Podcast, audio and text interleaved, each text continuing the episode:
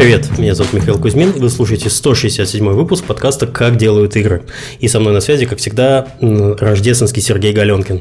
А, всем привет! В этот раз мы поговорим это последний выпуск подкаста в этом году, и в этот раз мы поговорим для разнообразия не про итоги уходящего года, а про то, какие игры необходимо делать в следующем 2017 году.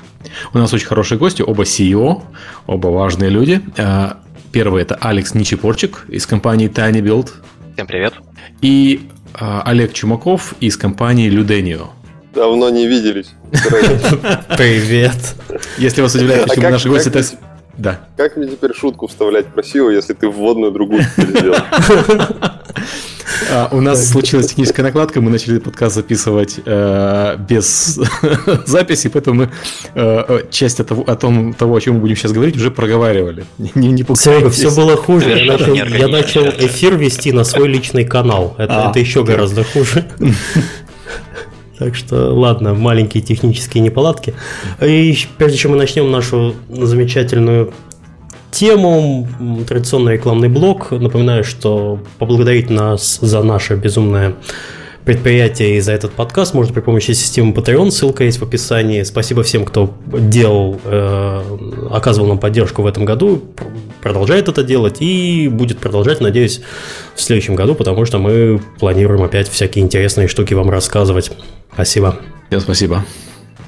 А, подкаст также выходит э, при поддержке наших спонсоров. Подкаст э, выходит при поддержке Джина. Джин – это сервис анонимного поиска работы для программистов. Если вы ищете сотрудника, то Джин обойдется вам дешевле и сработает быстрее, чем профессиональный рекрутер. Если же ты ищешь работу, то после размещения резюме в Джин тебе будут писать сами компании с предложениями, а ты сам выберешь, с кем связаться и кому открыть свои личные данные. Джина можно найти по адресу gini.co или galenkin.com касая Magic. Еще раз gini.co или galenkin.com касая Magic. А, подкаст выходит при поддержке Аподил. Аподил – это платформа для грамотной монетизации мобильных приложений. Аподил помогает разработчикам встраивать рекламу, анализировать ее эффективность и получать максимум дохода. Через единый SDK Аподил дает доступ к более чем 35 рекламным сетям. Он автоматически подбирает самую выгодную для разработчика рекламу в режиме реального времени, чтобы вы могли полностью сосредоточиться на создании классных игр, а не на их монетизации. А, подкаст также выходит при поддержке компании PlayX. PlayX – это создатель трех могильных хитов Township, Fishdom и Gardenscapes. Распределенная команда PlayX насчитывает более чем 450, 450 профессионалов из 70 городов. На данный момент компания ищет менеджера проекта, ведущего концепт-художника и менеджера программистов. Подробнее на job.playx.ru. А, конец года у компании выдался очень активно. Из главных событий на прошлой неделе э, в компании прошла зимняя внутренняя конференция, собравшая больше, более 350 сотрудников из разных уголков России и ближнего зарубежья. И, кстати, у ивента теперь есть собственное название PlayXCon. Э, конференция прошла в Вологде, город, в котором находится самый первый офис компании. И говоря о продуктах компании, Fishdom и Gardenscapes вошли в список лучших приложений за 2016 год по версии App Store и Google Play и взяли номинации сразу в нескольких категориях. Кроме того, Facebook назвал Gardenscapes игрой года. И если я не ошибаюсь, я вот сейчас смотрю э, итоги года на DTF и практически через одного называют самой такой успешно растущей компанией mm. из нашего региона. Ну, это правда. Многие... За несколько лет компания действительно так очень заметно выросла, и лучшая игра года для Facebook это все-таки не обо что. Да, это не, не, не что-нибудь и не просто так. Все, с рекламой мы разобрались. Спасибо спонсорам. Надеюсь, вы нас не бросите в следующем году. Мы же хорошие. Давайте перейдем к нашей основной теме. Основные тезисы, я так понимаю, у нас такие. Мы сегодня, что мы сегодня хотим? Мы сегодня хотим рассказать про то, как э, про внутренние ощущения вот всех людей, которые здесь собрались, э, что было э, в этом году э, по опыту Э, что и на основе вот этого опыта, что нас ожидает в следующем. Поэтому давайте, наверное, заложим какие-нибудь основы с простого вопроса. Как вообще год у нас прошел? Что мы такого видели интересного? Mm, ну, я думаю, самое основное, что мы видели, ну, по крайней мере, то, что нам всем в лицо втирали очень-очень сильно, это VR. По-моему, ну, тут сложно поспорить. И платформы, и сторы, и Facebook, все, все толкают VR. Поэтому вот я как э, вспоминаю все конференции этого уходящего года. VR, VR, VR, VR. Да, да. А если вспомнить, что было год назад, э, в конце года, в конце 2015 года, то очень было сложно увернуться от инвесторов, которые бегали и искали, кому бы дать денег э, под VR-разработку.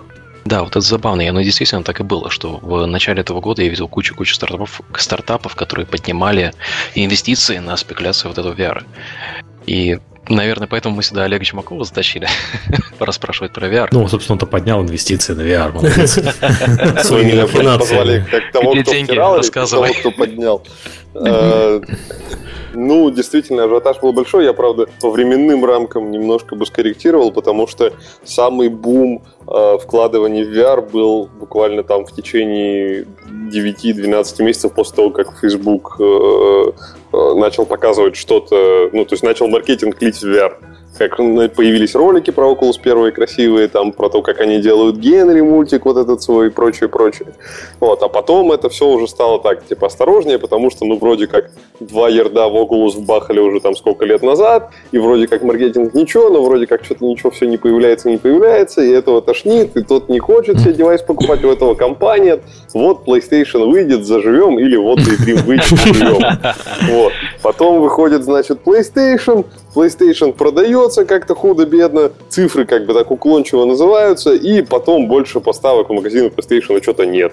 Вот, и все такие, ну вот, Черная пятница прошла в 2016 году, PlayStation никакого супер-мега-маркетинга не сделал, все плохо, и сейчас я уверен, что мы начнем год с, двух направлений. Первое будет про то, что типа, все пропало? Все плохо. Да, типа VR будет потом, сильно потом. А второе направление про то, что сейчас вас беспроводной вайп всех покарает, и вы купите себе его на последний день. Ну, смотри, по продаже, здрасте, меня зовут Steam Spy, и я, я все расскажу. И я все вижу. Да. Ну, то есть продажи действительно на самом деле смешные у всех девайсов. Ну, смешные, смешные, а с миру по нитке уже насобирают достаточно большие цифры. То есть мы говорим про 150 тысяч где-то PlayStation э, отгруженных, мы говорим где-то про почти э, такие же цифры у Oculus и чуть, э, чуть меньше у, цифры у HTC. То есть в сумме, когда складываешь, получается там ну, 400 тысяч э, девайсов. Это, это очень много. Правда, есть подозрение, что 400 тысяч девайсов сосредоточены у там, 50 тысяч разработчиков. Да, и еще... Каждый купил по одному, да уже там много из этого дат-киты, то есть какие-то сгоревшие. У нас, например, там 2-3 сгоревших как бы есть из, из всего 5-6 девайсов. Ну, вот, я могу рассказать, как я подключил. У меня вот сейчас э, рядом на столе валяется HTC Touch и... О, господи, HTC Touch, Oculus Touch и Oculus э, Rift. Угу. И у меня... Во-первых, я потратил почти полдня на то, чтобы его подключить, а во-вторых, угу. у меня сгорел левый контроллер практически сразу же. Ну, он сгорел? Ну, ну, он не, включается больше. А батарейку ты менял? Да, как бы, блин, да и, и ну, под капот вдруг, заглядывал, вдруг. и все, да. Сел, сел в него и сгорел, Серега. Да, но у меня есть преимущество, мне Oculus его поменяет, естественно, в следующем году. Но вот э, под елочку не получилось. Ну, Рождество они тебе испортили со своим этим вашим VR. Ну, ну, он бесплатный, он, он от них и пришел. Играем в игры про одноруких ты, ты не понимаешь, а, не, нельзя настроить Oculus, если у тебя не работает левый контроллер. Если правый не работает, можно, если левый нельзя. Юзабилити, потому что я, я даже боюсь представить, почему так, почему именно левый. Ты же программист, ты же знаешь, почему так. А, Олег, ну, я просто про Oculus я очень много интересного узнал в процессе установки системы э, этой Oculus. Например, в том, что раздел Help на сайте у них э, во всех пунктах э, Help написано «Следуйте инструкции на экране». Везде. Вот это, собственно, весь их help. У них а что делать, если не работает левый контроллер? Следуйте инструкции, следуйте инструкции на экране. А что делать, если не работает правый? Следуйте инструкции на экране. И вот про все так. То ну, есть... тебе сказали, что ты тот там на экране на своем откроешь, это уже другое дело. Ну да, да, да, да, да. В общем... Ну, что, да все там плохо, господи, какой кастомер там, вот это очень иногда, знаете, полезно, а, ты вот такой копаешь VR там много лет, думаешь там, вот уже все намного лучше, чем было там 5 лет назад, уже даже батничек запускать никакой не надо, чтобы все это засетапить. А потом ты берешь такой и смотришь, вот кому-нибудь даришь там Vive, а, или там вот мы, мы в, питерском офисе, когда сетапили Vive, и смотришь, как вот простой человек, там, не знаю, красивая девочка из бухгалтерии, как бы, а что это такое VR, а можно поиграть? И вот ты смотришь, как вот это все, а это провод, а я не могу ходить туда, тут к компьютеру я привязан, а вот это как? А зачем мне? Ну, короче, там, там столько всего вылетает сразу. Ну, в общем. ну, если что, я некрасивая девушка из бухгалтерии, у меня есть определенный опыт технический, техни, набор технических знаний, но настройка Oculus на системе не от Oculus, это геморрой еще тот. На мощной, нормальной системе. А, а сколько, ты знаешь, сколько конференций было запорото, потому что ты привозишь комп, ставишь Oculus, он не был в интернете сутки, и при запуске он тебе говорит, знаешь, я не буду запускаться, надо обновиться. Да, я да, да, он именно скачивает фирмвер для всего. Да, а интернета нет. То есть он, он откуда-то, он закашировал новость о том, что есть апдейт, ничего тебе про нее не сказал, пока был в интернете, ты пришел, вот прикинь, ты приехал там на, на PAX, купил стенд, как в завешенной где сетапишь, он тебе говорит, ну, сори. У нас это было именно на PAX. Именно э, у нас был сегмент на Twitch сцене. Э, мы, типа, готовимся там за час до сегмента. Oculus решает себя обновить, там интернет никакой, откладывается сегмент, ничего не работает, все потные.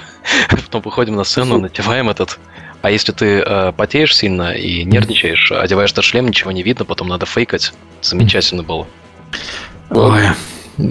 Я, я У меня он обновлял фирмвер для всех, для всех устройств. Там есть в комплекте с Oculus есть такая маленькая, маленький пультик с одной кнопочкой или с двумя кнопочками. Угу. Совершенно, да, бес, да. Совершенно, совершенно бесполезная штука. Вот он для него обновил фирмвер 8 раз. Я не шучу, 8 раз. Потому что это было свежее из коробки, оно не обновлялось, видимо, никогда. И то есть он так, о, много апдейтов вышло для этой штуки, потому что она не, пользуется, не используется вообще. То есть я не знаю, зачем она, но без обновления фирмвера для нее почему? не работает. Подожди, почему не используется? Это ты Ну, потому что не работает ситуацию. ничего, а поэтому не используется. Ну... Ну, у тебя же руки просто есть. А у тебя рук, представь, что нет, а геймпад у тебя там, не знаю, не хочешь ты в простую игру брать. Это кликер, это просто кликер. Ну, я, я понимаю. Я не понимаю, почему кликера фирмвер обновляется 8 раз. Что там может быть такого, что ну, что, ты не знаешь, что ли, историю про это? За сколько сделаешь за день? Если пять помощников, то за 6 недель. Как бы. Ну, да, вот да, то же самое. Типа, кликер, можете прошивку для кликер записать? Ну, нет, там все просто. А если мы вам два ерда дадим от Фейсбука? Ну, тогда можем. Вот, то же самое. Что не написать-то, если можно? Ой, Но знаете, что мне нравится от VR? Реально, вот что, что очень хорошо от VR пошло, это видеокарты. То есть сейчас у меня ноутбук, который играет Battlefield на ультра и он тоньше моего MacBook. Вот за это я доволен. Ну, у меня Razer такой, да. Это ну да, Razer? вот Razer. А, нет, у меня MSI, они чуть-чуть под, потолще Razer, буквально mm-hmm. чуть. Ну да, ну. Но он же шумит, я не знаю, у меня, у меня Razer, конечно, хороший и, и не греется, но шумит как, как кошмар. А вот этот не шумит, а там получается, где обычно колонка стоит сверху, mm-hmm. а там же он затягивает воздух, то есть огромная mm-hmm. площадь для этого, и нету такого, что концентрация воздуха идет. Ну, у нас вот ребята, которые новые покупали Razer, они уже стелс забрали. Стелс говорят, что менее шумные. Но у меня еще старенький, э, начало года, еще шумит. Я просто доволен, что когда мы будем шоукейсить VR, то нам не надо такую огромную дуру с собой таскать. Потому что мы когда-то... Это да. Это да. 15 а килограмм. PlayStation VR-то все поиграли уже? Давайте. Ну, я попробовал. поиграл. Ну, так себе. Да, вот это так себе это не, слово. Не лишил девственности PlayStation. Ну, он напоминает, э, знаешь, вот первый прототип Oculus, вот их. Ну, может, у меня такое ощущение было, я вот когда его сидел, а, у меня было ощущение вот именно от сетап процесса, не, не, не провода, когда я втыкал, а когда вот я уже запустил его, что вот, вот там мне показывают футуризм, как бы там мне показывают реально что-то футуристичную сказку какую-то. А вот когда я включаю Oculus или Vive первый раз, ну, то есть Vive понятно, там у тебя все такое, типа, сразу отсылки ко всем порталам и прочему, и ты как бы в это сразу внимание упарываешь свое. А в Oculus там я что-то даже вот не могу сказать, наверное, на какие эмоции я испытывал, я их даже не помню. А в PlayStation VR ты как включаешь его, и ты такой, о, типа, вот это реально что-то такое космическое, что-то про, не знаю, какие-то ассоциации сразу с фильмами, с sci-fi и прочим. И вот это очень здорово сделано. Такого ни у кого нет эффекта, то, что ты именно купил себе что-то, какой-то девайс, который вот новый из будущего, сейчас он тебя чему-то новому, что-то новое тебе покажет. Вот, и в этом отношении PlayStation VR очень круто сделан. Там и первые демки все очень хорошие, потому что у тебя интерактивно все и с эмоциями. А ну и вообще в целом... Ну, это консумерский продукт. Вот да, реально да. чувствуется, что оно было сделано для консумеров. И у меня не было никаких проблем, чтобы засетапить все эти провода, потому что я помню, как я в первый раз сетапил HTC Vive, там у меня одна из станций сгорела, мне надо было все вручную прошивку там делать, это адские воспоминания. И потом он не работает. А PlayStation VR просто все заработал. Вот и все. Да, Правда, я его ни разу не открывал еще раз после того, как установил, как и Vive. Но, но я не знаю, наверное, не целевая аудитория. Ну, там все как-то с ним... Ну, я смотрел Reddit, когда он запускался, как в Штатах был запуск PlayStation VR, там э, очень смешно, через неделю были чуваки, которые сдавали обратно в магазин PlayStation VR, Потому, ну, там в Штатах же, знаете, что там сдать mm-hmm. можно все, что угодно в любой момент, как бы ты будешь прав. Потому что ты кастомер, вот, вот так все устроено. И там народ сдавал просто потому, что сказали, ну, я поиграл, но я не понял, зачем я его покупал-то тогда. Я, я вот во все это поиграл, ну и что? Ну, типа, а как бы, а где, собственно, вот, вот, вот все вот это вот крутое. А то, где что все, что вот было это, в роликах, да? Ну, вот типа того, да. И, ну, то есть, у меня даже в голове мысли не было, чтобы сдать, а американцы, они, ну, типа, другое отношение к потреблению, и, типа, ну, как-то не тянет оно на то, чтобы оставить у себя, пойду верну деньги. Вот, я когда это увидел, ну, я, Вот я, я... про-тип для всех, кто ездит там на паксы, на выставки и так далее, покупаете технику, а потом сдаете ее в день после конференции. Слушай, ну это известный, это известный трик, э, мы телевизоры брали на конференцию. Ну да, да. Да, да, то есть полезная экономия. По поводу, кстати, консолей и прочего, я, у меня сын на Рождество хотел этот NES Classic. Uh-huh. Знаете, это Nintendo маленькая, которая эмулирует э, встроенные uh-huh. несколько, несколько игр. Ну, короче, как, как китайская, китайская поделка под Nintendo, только э, китайская. Как Dendy, в общем. Да, только, только выпущенная Nintendo. Это, только выпущенная Nintendo, но тоже китайская, все остальное. Так вот их нет нигде вообще.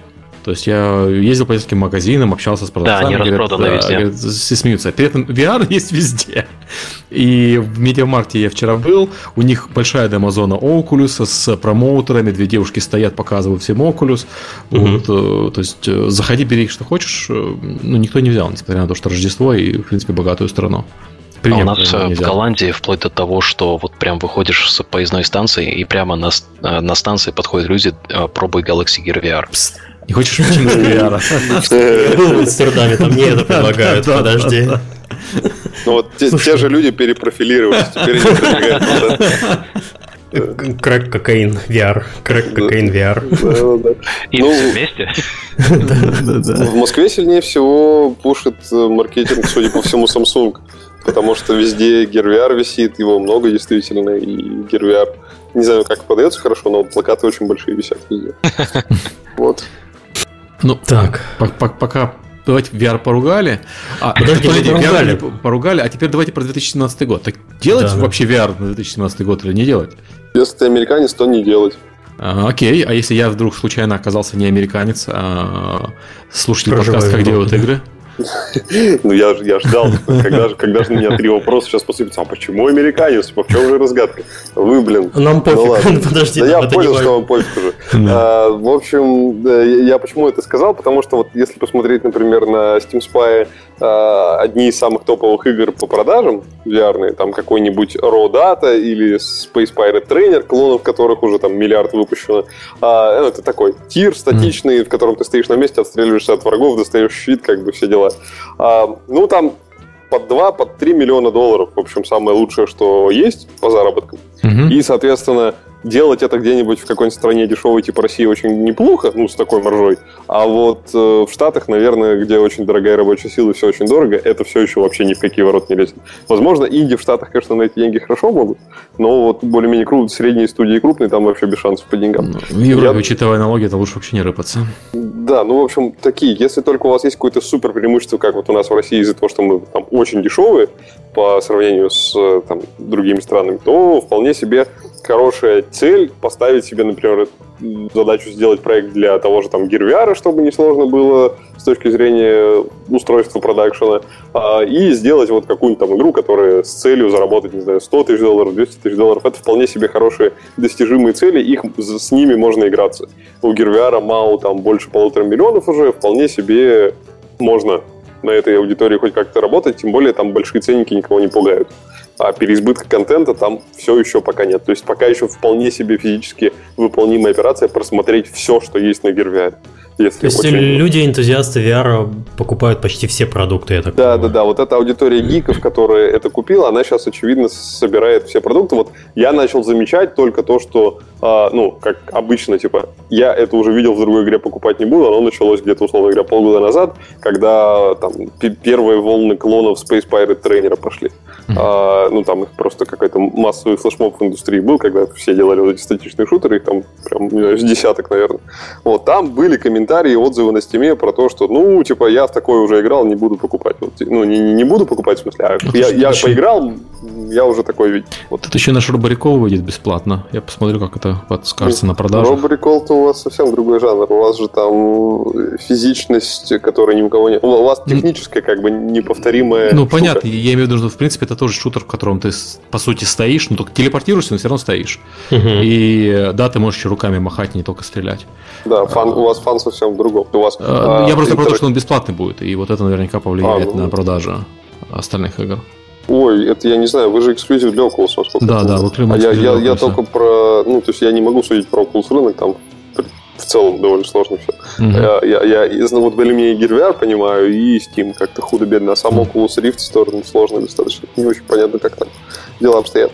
А, вот, ну и в целом, если у вас есть прямо такая супер и хорошая идея, как в VR что-то сделать интересное, не в смысле повторить, чтобы заработать бабла, а вот вы реально что-то придумали, что VR позволяет делать, такого, чего раньше нельзя было сделать без VR, или это совсем по-другому открывает глаза на жанр, или на еще что-то. Ну почему бы не сделать, если вам это стоит не критичное количество денег? А вот так, чтобы все ставить на карту VR, я бы, конечно, не рисковал. У нас еще нету этой волны э, успеха, вот как ты говоришь, там 2-3 миллиона, окей. Но нету того, что там десятки или сотни заработываешь. Как только оно будет, тогда вот взорвется лихорадка. Слушай, ну, ну больше миллиона долларов заработало, по-моему, порядка 5 или 6 игр э, всего. Если мы говорим про, ну, чистые да, прода- да. про честные продажи. Ну да. Но они, они в разработке, извините, не стоили как бы там миллионы. Видно, да, что да, и вот это самое главное. То есть, если у тебя косты маленькие, делай VR, это сейчас может быть надежно. Да. И я, я имел интересный диалог, по-моему, в Петербурге с кем-то из инди-разработчиков. Там был в формате таком диалог. А зачем вот вы делаете а, такие странные сеттинги и такие странные подходы к играм, когда можно взять, там, я не знаю, мага сделать волшебника в VR, который будет играть там еще что-нибудь, ну вот такое а, mm-hmm. типа, понятное. Типа, волшебная палочка в руках контроллера, все, кастуй. И мы тогда, типа, вот мы года два-три отвечали на вопрос, что, чуваки, как только появится кто-нибудь среднего размера или крупного и сделает магию, вы на их фоне будете выглядеть сразу проигрышно, потому что там сильно все дороже и умнее сделано будет, потому что, ну, просто мериться бюджетами бесполезно, вот. И это был разговор теоретический, а сейчас этот разговор вот как бы получил, наконец-то, подтверждение. Можно посмотреть Unspoken, например, от э, Инсомниака, как раз игра про волшебников с мультиплеером для Oculus. Ну, как бы, вот вообще не маленький бюджет такую, такую сделать. Как бы очень красиво, очень все наворочено, супер магия и так далее. И вот, в общем, э, примите этот аргумент. Если в прошлый раз э, он как бы так звучал неподтвержденный фактами, то сейчас просто трейлер Unspoken посмотрите и примите этот аргумент, что лучше делать что-то нишевое, то, в чем вы что-то интересное увидели. И тогда в VR имеет смысл лезть, если вы дешевый. Ну, логично. Окей, про VR-то понятно. Давайте поговорим про э, другие игры, не, не, не только VR. Например, у нас есть такая тема, как игры с геймджемов. И Олег Чумаков у нас известный организатор геймджемов. Э, может, ты что-то расскажешь, и давайте... Есть примеры, например, игр, которые вышли и стали да, успешными. Давайте которые... вообще начнем немножко издали, Серега, я тебе помогу. Давай. Почему мы вообще взяли эту тему? Я так понимаю, ну, к нам пришел э, с этой темой Алекс. Вот, да, это я виноват. Да, и я так понимаю, почему Games Jam. Э, большинство продуктов, которые вы выпускаете как издатель, они находятся через Game Jam или а, У нас есть несколько, да, у нас есть несколько игр, которые являются как э, зачатами на Game Jam и одним или иным образом превратились в mm-hmm. полные игры. И вот. Эту тему я на самом деле хотел развить э, и так ну, потому что есть определенная тенденция в них, которую мы видим. Смотри, а... я так понимаю, вообще геймсджемы, э, они интересны тем, что там появляются очень часто неординарные идеи, можно так сказать, потому что э, я не думаю, что вы как издатель возьметесь за издать издание уже, ну не знаю, грубо говоря, клона. Я, я ведь прав. Ну, это, да, это верно. Здесь даже, знаешь, дело не в том, что а, игра из джема а, рождается. Это на самом деле идет с тенденцией, а, вот особенно на Стиме, в топ-чартах она видна последний год, от того, как люди ожидают гораздо больше контента за каждый доллар. А это более легко достигнуть в играх, которые не линейны. То есть вот мы выпустили в августе The Final Station, которая линейная игра. Половина имейлов, которые у нас приходили от фанатов, типа, а, а что это не рогалик? Типа, а я думал, что это рогалик. А здесь же все процедурально, да? Такой, нет, это линейная story-driven игра. И э, вот тогда я уже начал задумываться, типа, а что вот объединяет все наши ну, игры, у которых самый лучший long tail? А, и если, ну, естественно, на Steam Spy все можно посмотреть, но вот э, Party Hard у нас имеет прекрасный long tail. Это э, песочница играется как Hitman с видом сверху. Нужно убить всех на вечеринке. Эм, и эта игрушка, вот мы ее продолжаем апдейтить, и она постоянно вот у нас висит так очень хорошо. А, родилась она на геймджеме. А, родилась она в течение буквально выходных. По-моему, они на Global Game Jam делали два года назад. Нет, а, она была на Нет, PewDiePie. PewDiePie. А, ну, да, PewDiePie Game Jam. Я даже, да. даже наше портфолио не знаю. Какой ужас. Yeah. А, ну вот, она родилась на коротком геймджеме, а, и разработчики, когда они думают в рамках проекта, который можно как можно больше как можно меньше скопить, то есть даунскоп делать его, да, а, они придумывают то, как умножать контент. То есть, например, в примере игры как Party Hard, если это песочница, ты добавляешь одного персонажа, и он, если у тебя 10 персонажей, и ты добавил одного, он добавляет не 10%, он добавляет 50%, потому что он интерактирует с кучей других элементов в этой сцене. И таким образом контент можно просто приумножать, добавляя маленькие элементы. Я вижу, что большинство таких игр, они на самом деле рождаются вот именно в геймджемах. То есть у нас есть там парочка заоблачных примеров, типа God Simulator и Surgeon Simulator, все их знают. Но если так чуть приземлиться, mm-hmm. есть Superhot. Вот абсолютно э, ребята в очень похожей позиции, как и любой разработчик э, из СНГ. Единственное, что у них есть ну, Шенген, но а так у них э, индустрия внутренняя никакая, косты очень низкие, и они вот геймджемили и из геймджемили Суперход, который продался очень-очень хорошо. Ну, и нужно сказать, что на Суперход они получили инвестиции после этого геймшема. Ну, да, это тоже, тоже верно. А, подожди, они поднимали что-то, кроме Кикстартера? Нет, они поднимали, да. Им, у них был инвестор, которым дал денег. Ага. Я просто их знаю. Ну, у них кардинально все равно же не поменялась игра после джем. То есть базовая идея осталась все равно да, той, да, в чем да, они там не поднимали. Это уже такой операционный вопрос. И не участвовали бы они в геймджеме, они бы не подняли, наверное, эти инвестиции чисто на идеи. Конечно, да, да. Они получили очень хорошие отзывы после того, как они выложили демоверсию и да, там еще так. был такой небольшой факт, то, что тогда Unity Web Player еще работал. Mm-hmm. Это чуть-чуть упрощало. То же самое с Surgeon симулятором было. Но в целом то же самое. И вот э, наш личный пример это Party Hard и Cluster Track. Cluster Track тоже родился на геймджеме, тогда он назывался, по-моему, Highway Fight Squad, что-то такое, потом переименовался на Cluster Track и э, превратился в такой, она как бы линейная уровневая игра, но за счет э, редактора уровней, который встроен, э, игрушка живет очень хорошим хвостом сейчас. И вот эти темы, на самом деле, ну, я просто вот мы с Олегом общались, по-моему, неделю назад на тему СНГшных геймжемов, про то, что разработчики упускают огромную возможность. Даже если это ну, не получить такой огромный хит, а хотя бы опыт. Потому что все мы знаем, как это, каково это работать на долгостроях, когда конца не видно, а хочется что-то такое маленькое, более э, интересное закончить. Я наслышан просто про историю маленькая интересно закончить, а потом 9 лет разработки и выходит. Миллионные бюджеты. Ну да, да. Да. Это есть такое. Вот э, сегодня мы, например, запустили Альфу 3 на Hello Neighbor. Привет, сосед. Это российская студия разрабатывает. А, и там, ну как, игрушка не родилась на геймджеме, но принцип э, немножечко похож, потому что мы, по сути, уже выпустили э, 4 билда. Для людей была при альфа, и вот сейчас третья альфа, то есть альфа 1, альфа 2 и альфа 3. При альфа 4 билда. Мы просто делимся сломанными билдами с людьми. Вот просто они откровенно сломаны. А, и а, подходим с, к этому с таким, с более открытым а, подходом. То есть не то, чтобы там вот сидеть, как ты говоришь, 9 лет, и игра как-то там разрабатывается, что-то из нее будет, а здесь просто вся команда поставлена на уши, потому что все видят, как играют тысячи людей в этот прототип. У меня сейчас Google аналитика открыта, прямо сейчас играет 650 человек. И это такой интересный подход, который AAA студии и многие, по крайней мере, у меня такое ощущение, что многие студии из СНГ а, не следуют. А более открытая разработка и более прозрачность, что ли. То есть, я не знаю, может быть, присутствует какая-то, какой-то страх, что э, идею свистнут или еще что-то. А так, если ты ощущение сделал правильно на зачаточном уровне, если геймплей там, то... Знаешь, по поводу геймжемов у меня есть опыт попытки организации геймджема внутри компании. И часто, особенно в больших компаниях, э, отвечают тебе так, ну, у нас и так сроки все горят, все горит, э, надо было шипать продукт две недели назад, поэтому мы не можем себе позволить делать э, какие-то геймджемы. При этом ты смотришь на людей, которые работают вот в этих отделах, где все горит.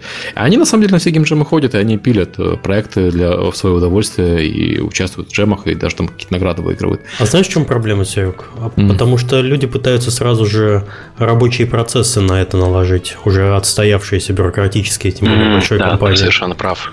Mm. Да и сразу же у людей, ага, значит, если мы должны сейчас собрать всех людей, это там 350 человек, это нужно как-то их замотивировать, чтобы они пришли, не просто так провалялись там, не знаю, пробездельничали mm-hmm. два дня, а у меня действительно там сроки, а давайте мы это все организуем, а давайте у нас появится тут же менеджер этого всего безобразия и так далее, и так далее, и так далее. Старший менеджер по геймджему, младший менеджер по геймджему, ассистент младшего менеджера по геймджему. Да, да, да, да, знакомо. Ну, Проблема в том, что на, на, мой, на моей памяти геймджемы, они популярны во многих студиях, и там и Blizzard, и, и Naughty Dog, и, там, и у Epic, у Epic как бы не геймджем есть, у Epic есть Epic Friday, а, что похоже, но не совсем то. А, но я знаю, многие компании, особенно вот на постсоветском пространстве, просто боятся делать геймджемы, потому что сроки горят, э, agile, все дела, побежали, побежали, нет, нет возможности выделить время на это. Ну, а, а какую просто цель преследовать? Предположим, мы, ну, типа, я стану в другую позицию, в позицию, типа, защищания людей, которые запрещают джемы. И, хотя мы сами проводим, мы вот последние игры тоже с джемом стартуем всегда, ну, в общем, не важно. А, я, значит, руководитель студии, ко мне приходит такой Серега Галенкин, говорит, типа, давай мы два рабочих дня сейчас потратим на джем, профит я тебе объяснить не смогу, но будет круто, я читал, типа. Вот, ну и я как бы... Мне Олег Чумаков в подкасте Да, Они там, говорят, да, подкасты говорят. Там какой-то чувак в подкасте, короче, да, он, значит, говорит, что надо делать джемы внутри студии, будет очень круто, типа, почему не объяснял, но я там дальше не стал Ну, слушай, я могу просто могу привести пример, опять-таки, ну, ну что далеко не ходить, могу привести примеры на фоне эпика. Вот есть такая штука в Парагоне сейчас, как э, уникальные скины с разной раскраской. То есть у тебя есть там э, жук, э, Грукс, это у нас один из персонажей, а есть обсидиановый жук Грукс, это тот же самый жук, но только другого цвета. И обсидианового жука можно получить только из э, ящичков э, с лутом, которые падают или которые можно покупать за деньги. То есть, ну, как, как в, в Overwatch система. Э, так вот, сам, сам механизм, который позволяет нам делать цветные э, скины э, из обычных, Э, без того, чтобы там сесть художники ручками их перерисовали, потому что это, это ну, игра высокотехнологичная, там нельзя просто взять и текстурку поменять. Э, там все, все гораздо сложнее. У нас человек сел и за Epic Friday написал за один день вот в, в рамках вот этого но Epic Friday это не совсем геймджем, это ты можешь заниматься чем хочешь, но это как, как бы как геймджем. Вот человек написал эта штука, эта штука теперь работает, и я не могу говорить, сколько денег она принесла, но она хорошо денег принесла. Вот, то есть я думаю, что она там Epic Friday отбила за последний, наверное, год. Только одна эта, одна эта штука. Вот. Э, другой пример э, такой штуки, э, которая с Epic Friday возникла, которая тоже денег принесла нормально, это ребята сделали скины на Хэллоуин которые мы потом приклеили к боту, раздавали, продавали и, и тоже нормально денег заработали. Там еще пример Fortnite возник вот с, с такого... Ну, Fortnite возник не с Epic Friday, а именно с геймджема когда делали геймджем по поводу того, чтобы, чтобы пилить дальше. И вот э, появился Fortnite. То есть все, все эти вещи, то есть нет гарантии, у тебя не, не каждый Epic Friday возникает штука, которая работает 100%. Хотя, опять-таки, пример, вот э, то, что VR можно в Unreal Engine э, уровни редактировать, это тоже Epic Friday, это человек написал в свободное время, потому что, ну, сама по себе эта идея оказалась странной. А так она еще странная, кажется. Ну да, она сейчас странная, но я не могу сказать, что она принесла денег, потому что ну, это, это все-таки странная идея. Но ну, пиар она принесла хорошо, сам понимаешь, да. Ну, это вот. да, это просто статусно, я уверен. Ну, да, хорошо, вот ты аргументы там привел про то, почему джем внутри студии можно делать, но а, это же все равно выглядит как... Ну, это уверяет, типа, нет, нет наш... гарантии, что на этом джеме все, все будет хорошо. Да, да, мало, мало того, что у тебя нет гарантий, так еще и, типа, ты говоришь, а вот на джеме внутри студии можно придумать, как правильно продавать, как правильно дешево, типа, удешевить стоимость производства скинов. Вот. Ну, тебе руководитель студии скажет, типа, у меня для того, чтобы придумать, как удешевить стоимость скинов, сидит вон там продюсер, как бы, если он не придумал, то, значит, фигово он работает, как бы, а для этого... Это уже специализация идет. Ну, в общем, и так далее. Я, я к тому, что просто аргументов понятных привести довольно сложно. У нас даже были случаи, я помню, когда людей увольняли за то, что они в джемах участвовали. Вот. Ну, не, не в корпоративных, В свое время?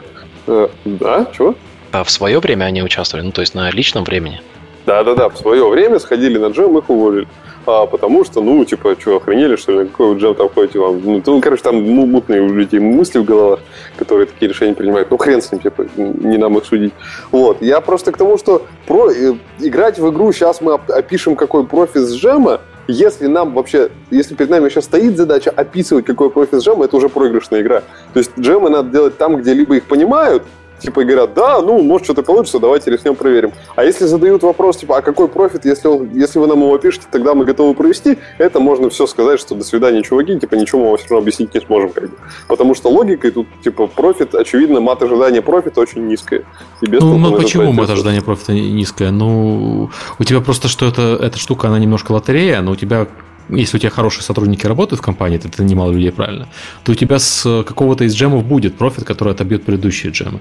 Ну, мат ожиданий то все равно низкий. То есть он ну... будет-то будет, вопросов нет. Более того, если каждый день заставлять делать новый прототип, то рано или поздно ты сделаешь там за неизвестное количество лет офигенную, короче, механику найдешь, если у тебя умные чуваки этим занимаются. Но мат ожиданий низкая, поэтому этим никто не занимается. Ну, смысл почему-то это у нас это называется Epic Friday, а не геймджем, а геймджемы отдельно. Это потому что э, геймджемы как бы предполагают, что ты должен делать игру, а Epic Friday предполагает, что ты должен делать что-нибудь прикольное. Что-нибудь прикольное. Или что угодно.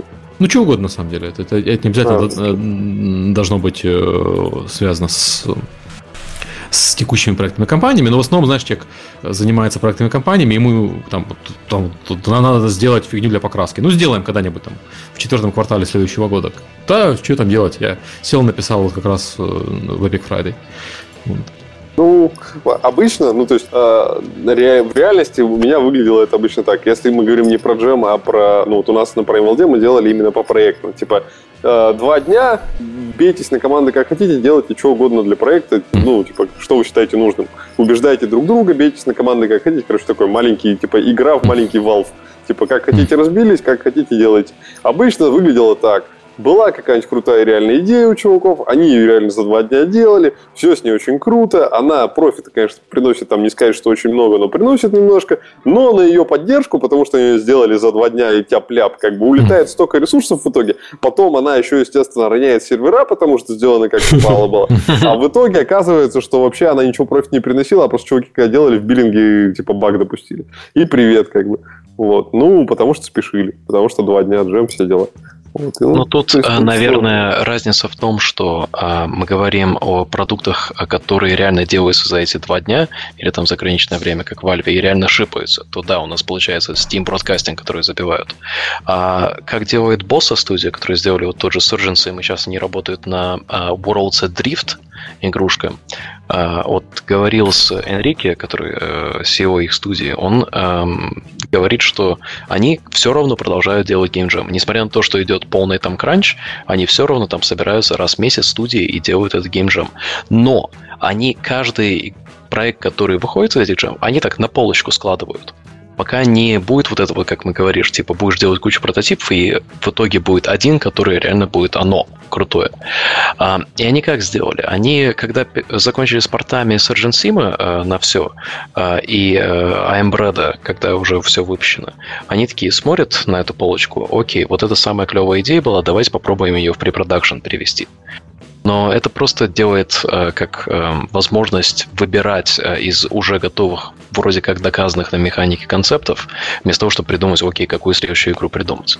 Ну, тоже хороший подход, ну да. А мы сейчас пытаемся делать немножко по другому формату. У нас, если мы при старте нового проекта понимаем, что все наши клевые идеи, которые мы до этого там готовили полгода-год, и теперь вот наконец-то про них глубоко подумали, и все они как бы имеют какой-то огромный изъян, и такой, ну, типа, что-то как-то непонятно делать. Идеи все вроде есть, и все ничего, но вот как-то суперзвездный нет.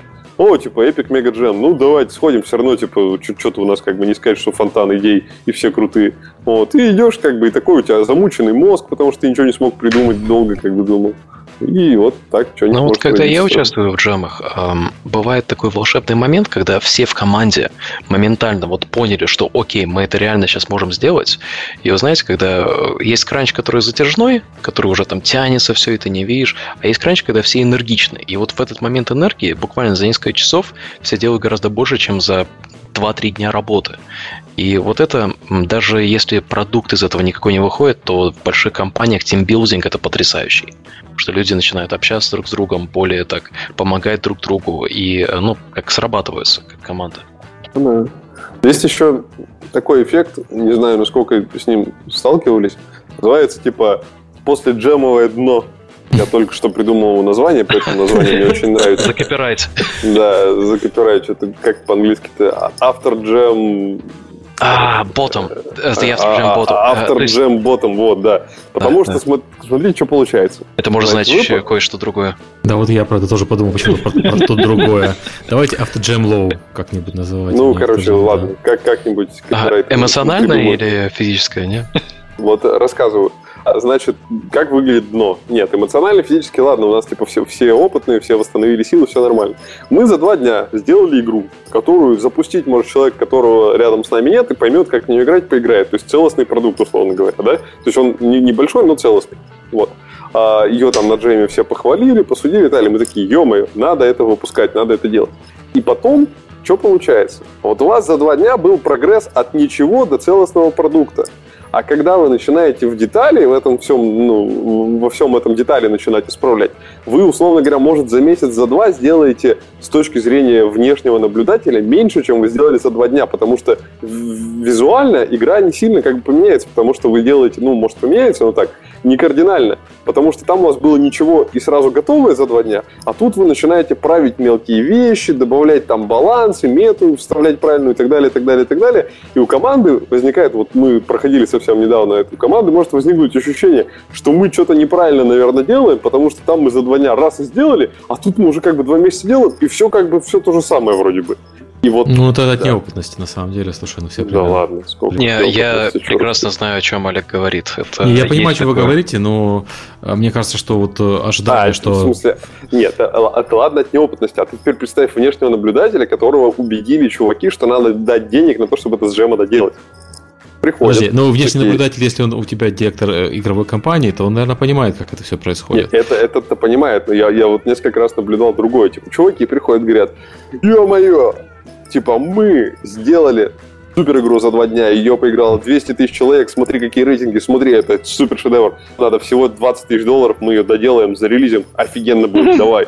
Он такой, офигеть, за два дня пацаны сделали, это я им сейчас 200 штук, они мне потом, да, я ж к концу, да, я ж к концу года там вообще, это, а если этих чуваков еще таких же двух найму, я же вообще там типа всех заовню, вот, куда нести деньги, типа назовусь Кинг, вот, и знаешь, что он такой, а, дает им денег, они делают, и как бы через два месяца говорят, вот, типа, показывают то же самое. Он такой, да вы что, пацаны, пацаны, вы что, типа... Ну, тут на 5 кадров больше в секунду, ты что? Да, да, да, вот, вот это все, ну, то есть, э, это, конечно, такое, типа, процессные вещи, которые переживаются, но вот эмоционально они бывают довольно сложными. А вот ты знаешь, с Party Hard у нас была очень похожая ситуация, потому что был первый прототип на флеше, и потом мы на Unity делаем, по сути, то же самое. А мы это, ну это не то, чтобы оно было легко, а, но просто мы очень быстро пытались накидывать как можно больше разных идей и отсылать их как можно скорее. Потому что, ну, вместо плейтестов так было. И там, да, когда у тебя упор в арт, это напрягает, это для художников очень большой стресс. А, но мы не сделали ту работу, о которой ты говорил, то есть когда нужно правильно, знаешь, там взять код, выстроить, чтобы все было оптимизировано. Это а, нам, считай, отложило консольные релизы и мобильные, ну, на год-полтора. А, и, естественно, знаешь, можно было бы заранее это все заложить и все, ну, сразу же релизиться на всех платформах и так далее. Но если бы мы это сделали, если бы мы потратили эту э, закладку, то мы бы потеряли преимущество того, что а, Twitch интеграции никого не было, и что б, у игры был такой ажиотаж. Поэтому это реально зависит от студии. Эм, если есть возможность в студии кому-то вот работать с этим правильной выпиской всего движка, оптимизации и так далее, пока эта геймджемовская команда продолжает хакерить все вместе, тогда это может сработать чуть получше. Но это очень ситуационно, и не всегда на это есть бюджет. Ну, да, Окей, то, давайте на джемах не да, заостряться. Мы, мы, в принципе, тему о джемах обсудили. А? Есть мнение, что на них полезно делать, но нужно понимать, что делать, сделать игру на джеме это не сделать игру, это сделать именно прототип. И потом придется потратить очень много месяцев на то, чтобы сделать из всего этого игру. Но, согласно Алексу и его ощущениям, очень полезно, э, у Джем прививает очень полезную практику делать игры не от э, э, конечного контента, а игры с генерацией контента, то есть игры от механики и от, от процедурной генерации контента, то есть не сюжетная. Это эффективнее, чем делать сюжетные игры маленькими бюджетами. Правильно я понимаю? Да, абсолютно ну, верно. Это, я, я последнюю штуку доброшу в джемы. Если вдруг вам надо как- как-то кого-то убедить, там, на работе, бизнесовых чуваков, еще кого-то, то просто не изобретайте велосипед, не говорите, что джем – это уникальное явление там, в игровой индустрии, супер, типа необычно.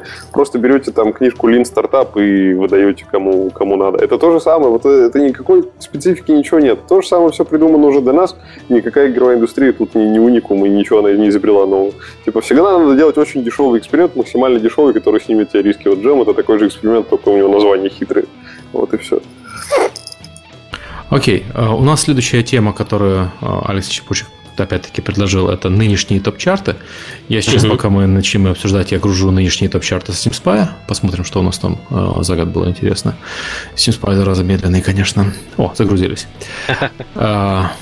И можем поговорить о том, что у нас в этом году хорошо продавалось. По мнению Алекса, это у нас выживалки Rust, Arc, DayZ, сессионные шутеры, CSGO, Battle Royale, Rocket League – и песочницы Planet Coaster City Skylines Farming Simulator. Алекс, можешь развить эту тему? То есть я, я, я понял твои, твои тренды, я с ними согласен, но я с тобой, естественно, буду спорить. Поэтому давай. Ну, естественно, у тебя есть цифры, да. у меня есть вера.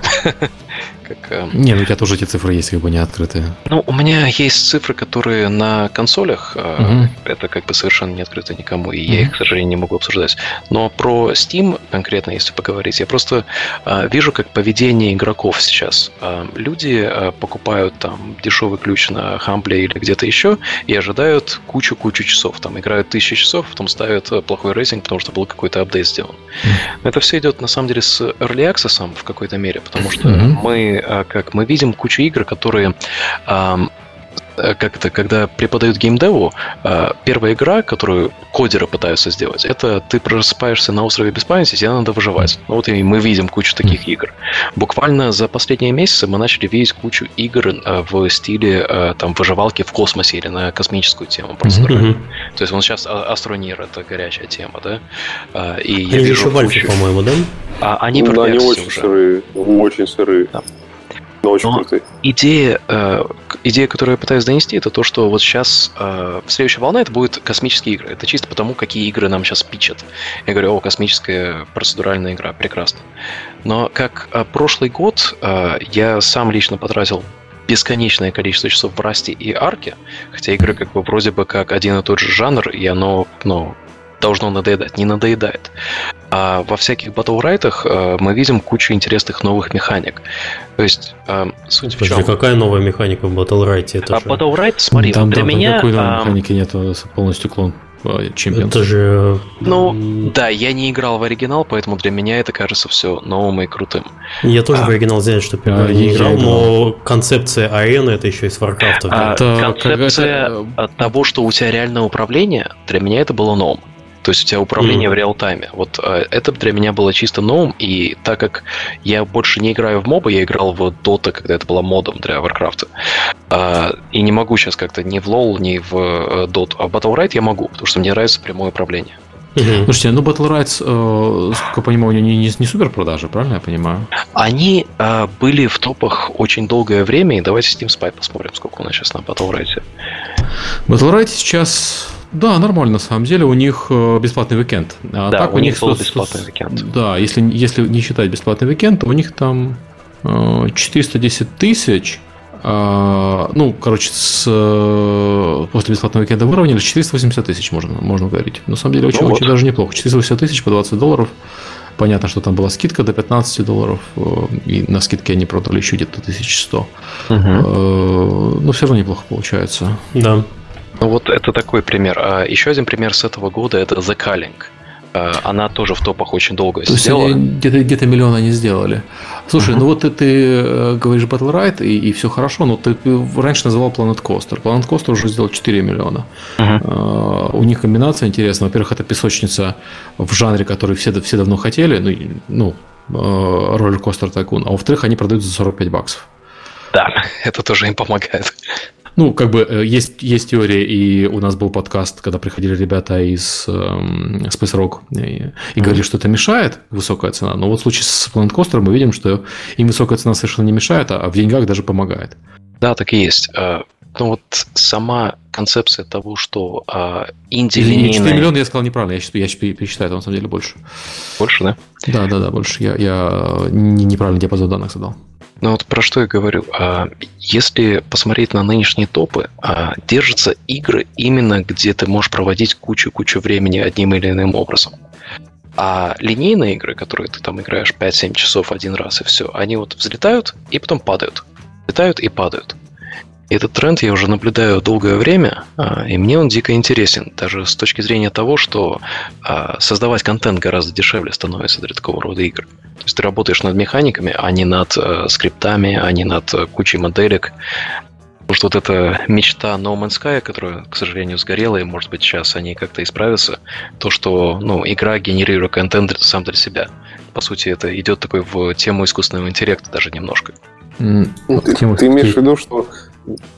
ты имеешь в виду, Алекс, что у тебя модель, в которой контент хоть каким-то образом конечен, она в целом типа сразу мертворожденная в современном мире. Ты, ты, ты про это или? Я думаю, не мертворожденная, я думаю, в смысле, не, не очень эффективная по костам. Я думаю, в этом... Не, э, ну, типа, если взять за аксиому, что сейчас только с очень большим ретеншеном игры на стиме, типа, являются всегда топовыми. То есть без, без большого ретеншена в топы никто никогда не попадает типа, в современном мире. Да. А. Получается, да. что большой ретеншн мы обеспечить можем, типа, ручным созданием контента, но это не невозможно при типа современных темпах. Просто обдуреем мы контент создавать, ну, если мы не китайцы только. Либо типа какой-то системой, которая этот контент каким-то макаром сама, сама производит, генерит. Ну, UGC? Э, ну, UGC всегда плохой. А, ну, Типа, может быть, и именно из-за этого, получается, Steam новую систему сделал, которая, типа, тебе рекомендует больше по онлайну твоих друзей, во что друзья больше играют, чем по другим каким-то алгоритмам. Вот именно, это все дело виральности, то есть во что ты играешь. Ну, то есть э, на тему того же Reddit, э, каждый день заходишь на этот, на главную, и если на, из гейминга что-то попадает на главную, то это гифка из Fallout или там mm-hmm. из Fallout, или что-то еще. А почему? Потому что люди там проводят, ну, тысячи часов в этой карте. Mm-hmm же самое GTA 5 э, онлайн, который... Вот я купил GTA на PS3, э, на PS4 и на ПК. и в каждой играл. Потому что там онлайн дико клево сделан. Окей. А, про, выжива... про выживачи. Выживач это относительно новый жанр. У меня просто есть теория. Это потому что мы, собственно, там Fortnite это тоже такой немножко выживач. А, только uh-huh. нетрадиционный. Это все-таки больше сессионка. А, у меня есть теория, что выживач это такой отложенный спрос. Очень долго не было нормальных, ну, вообще не было выживачей, если не считать там древние там 99 -го года Unreal Life игрушку. И, а люди хотели играть в выживачи, просто они не знали о том, что они хотят в них играть. Когда э, эти игры пошли наконец-то, э, весь этот отложенный спрос, он сейчас материализуется в реальный спрос. Люди покупают э, игры survival крафты. Но этот отложенный спрос, поскольку ему уже есть чем удовлетвориться, чем дальше, тем, тем будет сложнее продвинуть э, и, и свой выживач. Вот сейчас там Pun Exiles, например, выходит, очень пафосно, очень крутой как раз. Но там есть подозрение, что они там больше полумиллиона в следующем году не продадут. Ну, ты знаешь, мне кажется, что э, выживалки как таковые это своего рода эволюция ММОшек. А, потому что ММОшки, вот сейчас, если запустить World of Warcraft, а в принципе, ну что у нас еще есть, кроме WoW, то там слишком все оказуализировано. А в выживалках, когда вот это концепт песочницы и то, что добавлено PvP на уровне, как вот в а, специализированных стрелялках, типа того же CSGO, да? То есть в расте ощущение оружия, оно на уровне CSGO. Можете бить меня за это, но я так считаю. А, и когда это на э, скейле такого огромного мира, где ты можешь строить свою базу, там, объединяться в кланы, убивать и так далее, то это то, чего игроки действительно не испытывали еще и не знали, что они этого хотят.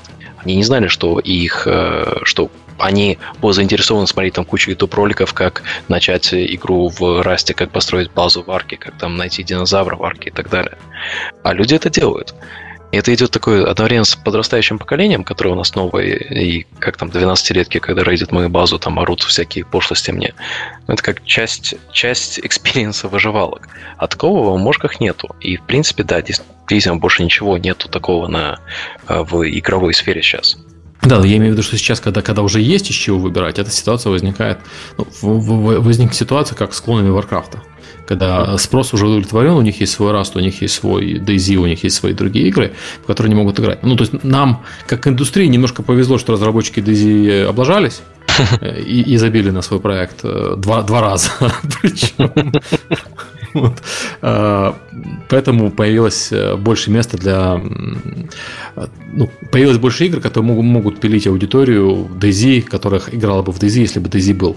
А поскольку uh-huh. с DayZ все плохо, они вот ищут себе что-нибудь другое. Поэтому есть Rust и все остальное. Но это не отменяет того факта, что у них теперь есть во что играть, и играть есть много во что. Э, выживачей в этом году вышло огромное количество, и у нас э, наконец-то пошли провальные выживачи, и пошли они массово. То есть, если в прошлом году это был такой беспроигрышный жанр, то в этом году это уже совершенно э, так же, как и все остальные жанры. То есть, у тебя есть хороший шанс не взлететь. Ну да, возможно, если конкретно говорить о самой лучшей возможности, если на следующий год mm. говорим, то выживалки это не самый bet. Mm. А, а вот если говорить на темы песочниц, а, то есть на примере тех же костеров, скайлайнов, а, всяких симуляторов и так далее, то мне кажется, там есть огромные возможности, потому что можно сделать, ну как в разных сеттингах это все. Я недавно играл в э, демку, присылали, э, где ты строишь торговый центр с видом, как э, Prison Architect. Э, по-моему, называется Another Brick in the Mall. Э, игрушка как бы была недоделана. Да, отлично. А игрушка не особо доделана, и, по-моему, вышла на Steam, но все равно у нее какие-то продажи идут. Сейчас посмотрим. Он Серега, Серега пишет, что у него компьютер вылетел. Да, мы его потеряли, у него компьютер вылетел, сейчас он перезагрузится, видимо. Вот, я сейчас смотрю продажи Another Brick the Wall. Игрушка вышла, но практически без какого-либо ажиотажа, и 10 тысяч копий есть. Ну, как бы неплохо совершенно. Угу. Для того, что, ну, реально можно сделать за несколько месяцев одному человеку, работая партай. А ты, ты не думаешь, что в следующем году, в силу того, что это сейчас стало а, таким, ну, то, то есть по, по трендам даже вот можно посмотреть на Steam Spy, в силу того, что это стало понятно, что это хорошее направление, что там начнется драка бюджетами просто. Типа, э, эти очень красивые, эти чуть, не, чуть менее красивые, а эти инди, они вообще страшные по сравнению с красивыми. Ну, ты знаешь, эм, можно взять пример SimCity против City Skylines. И да, там понятно, что там было куча хейта к SimCity и все mm. такое. Но, объективно говоря, интерфейс City Skylines не такой красивый. Оно, оно было просто ну, построено не так, э, не с таким же опытом, что ли. А, но City Skylines все равно прекрасная игра, потому что она привлекает аудиторию, которая любит вот это вот э, супер э, как-то супер логистикой управлять или строить э, эти все развязки, односторонние дороги и так далее. Чего в ванильном SimCity нету. Это тебе нужно ставить угу. кучу модов сейчас. И вот я вижу такие маленькие инди-игры, которые берут разные интересные сеттинги, и вот внезапно make sense. Ну, City Skyline, я так понимаю, что это такой, типа, он, он, он ого-го стоил этот проект. Ну, да, а, Я, я просто пытаюсь вспомнить, есть ли действительно среди инди вот подобные примеры, когда очень дешевая игра, и теперь и она все еще будет конкурентна, если появится, типа, высокобюджетный ее аналог от каких-нибудь там крутых чуваков больших. И, типа, вот что-то я как-то не могу вспомнить ход. По-моему, просто если начнется драка... Ну, то есть для Инди, видимо, этот поезд, вот они его, они его запустили, этот поезд, и все, наверное, больше туда им лезть нельзя. Если говорить там про те же survival, survival без э, кооператива делать, я так понимаю, больше не имеет вообще никакого смысла. Ну, ну да, офлайн делать нет. Вот. Да, а и для Индии, ну, как бы кооператив синхронно сделать, это такая задачка, не сказать, что простая, хороший. Еще, если, не дай бог, у тебя онлайн высокий будет, так это вообще жуть что начнется. Ну да, и Сервера в разных регионах, все дела, да. Я просто к тому, что чтобы вдруг слушатели неправильно не, не услышали, что надо ломиться туда и делать, они сейчас ломанутся и делать, а там их сразу как бы ну, это надо иметь в виду. То есть, если мы говорим ну, о том, что, знаешь, например, сейчас э, выживалки э, и э, песочницы, то, возможно, кто-то сейчас возьмет да придумает новый жанр, о котором мы вообще не знаем, который имеет элементы этих игр. Или, знаешь, э, как элементы, э, которые в комбинации дадут что-то новое. Ну да, да. Это и да. вот это мне нравится. Ну, значит, всего, на, надеяться на, на, на выдумку нового жанра это хорошо, но планировать на это, наверное, все-таки нельзя. Ну, можно его придумать на геймджеме случайно. И затестировать. Ну, ты понимаешь, мои, мои мысли в том, что рассчитывать на это нельзя, это, это не совсем план. Конечно. Но в этой индустрии ничего, а, ну, практически ни на что рассчитывать нельзя. Это, mm-hmm. знаешь, как э, на, на ту же тему VR, да, то есть э, студии, которые поставили на VR или на прибыль, в, например, mm-hmm. в этом году, там на инвестициях приумножить, то, ну, это сейчас плохая ситуация. А, Окей, okay, давай да. вернемся к нашим замечательным лучшим играм на Steam. Угу. Давай. Я просто, у меня наконец-то у меня вылетел компьютер в процессе, но я загрузился, загрузил э, топ продаж. И да. весь топ-20 это игры э, большие. То есть это XCOM, Total War Warhammer, Counter-Strike, э, GTA и так далее. И только дальше начинаются игры, которые условно инди, но эти условные инди это No Man's Sky, например, на 22 месте, uh-huh. который сделал 30 миллионов, эм, больше, чем 30 миллионов на самом деле. Это, это этот, Э, минимальный подсчет. Ну, больше, больше чем 30 он сделал на PC. Uh-huh. На самом деле он там, судя по всему, сделал полтинник. Вот. Потом у нас э, следующая инди-игра в списке это Stardew Valley, э, uh-huh. который сделал э, порядка 20 миллионов. Потом, Очень неплохо. Да, и Stardew Valley это... Я много подкастов подряд говорил, это подход следующий. Давайте клонировать хорошие нинтендовские игры, которых нет на PC. Stardew Valley это как раз такой пример. Давайте склонируем Harvest Moon. Harvest Moon. Да.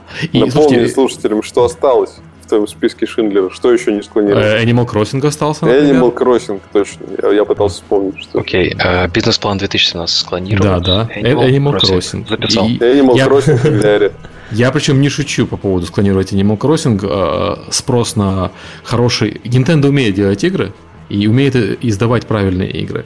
И то, что этих игр нет на PC, это связано с тем, что японцы ленивые, у них есть Nintendo.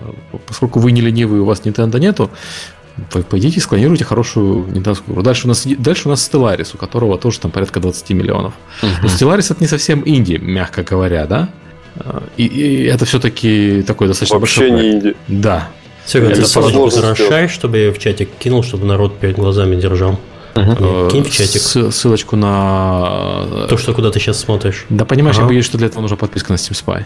Ага. Я сейчас попробую открыть. А, и это будет форму сабмитить. Да, да, да. Без базы данных будет так бомбить. А. Не-не, бомбить не будет, он же кэшируется все, но... Потом у нас идет Rust, у которого 16 О, лямов отлично. в этом году, который, ну, не, не этого года, но в этом году где-то 16. Planet Coaster, у которого тоже где-то 16. Помнишь, как я сказал 4? Это 4 это было неправильно, это было за один месяц 4.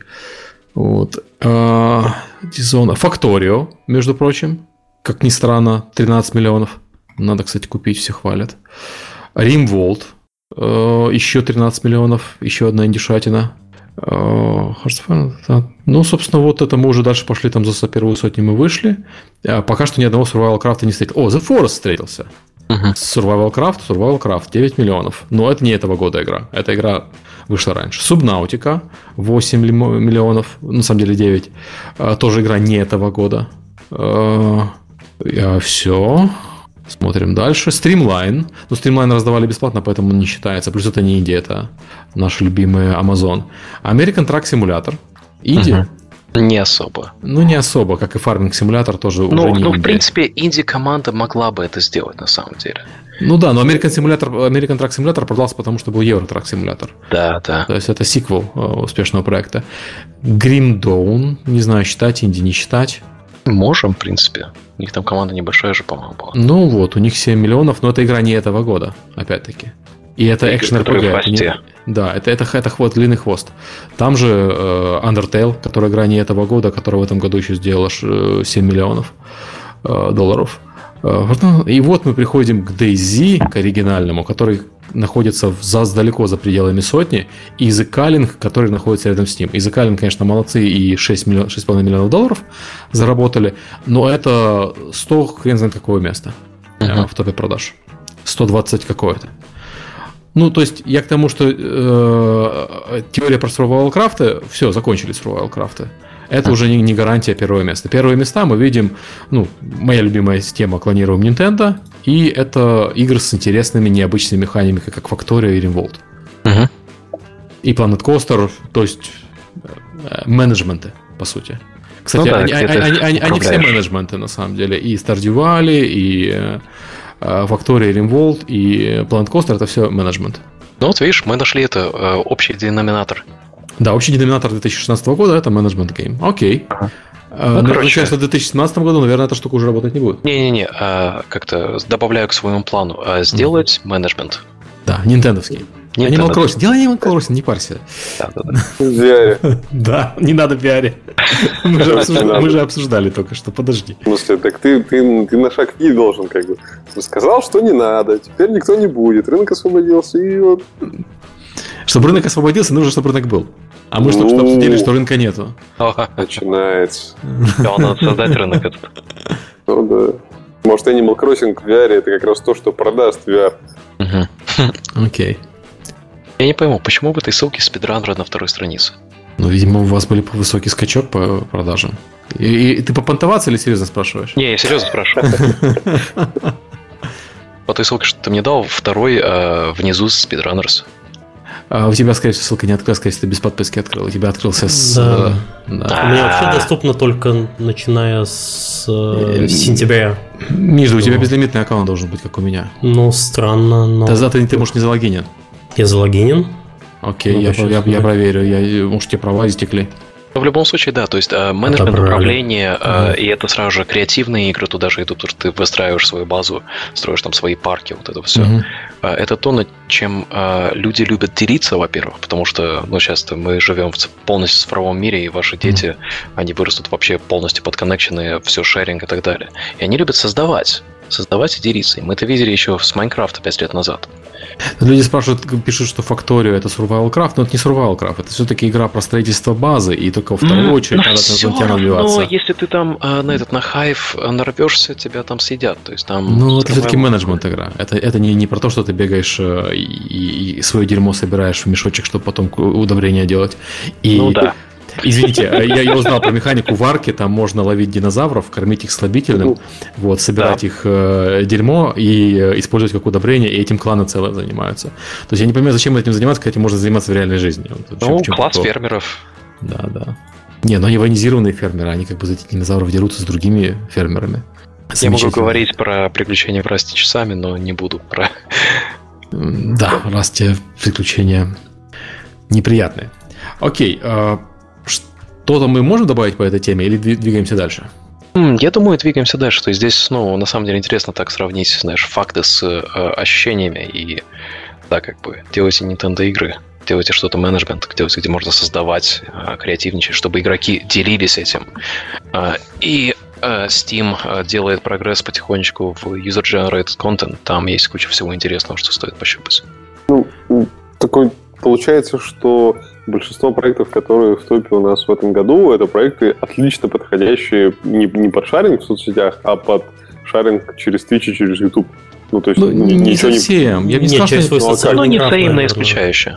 Нет, я бы не сказал, что они прям отлично подходят. Я бы сказал, что ну, ну чем Stardew Valley отлично подходит для Твича. Его стрим это Твиче, конечно, как, да? Как Stardew Valley, откуда типа, у него трафло, я что-то, если честно, не знаю. То есть я даже не следовал вопрос, э, как его ставят. Но вообще на Steam попадает типа игра, ну, трафик мы так ничего не поменялось двумя способами. Либо извне с Твича с Ютуба, или это типа фичер на Твиче, э, на Стиме, который сейчас вызван чем может быть? Только тем, что твои друзья в это играют.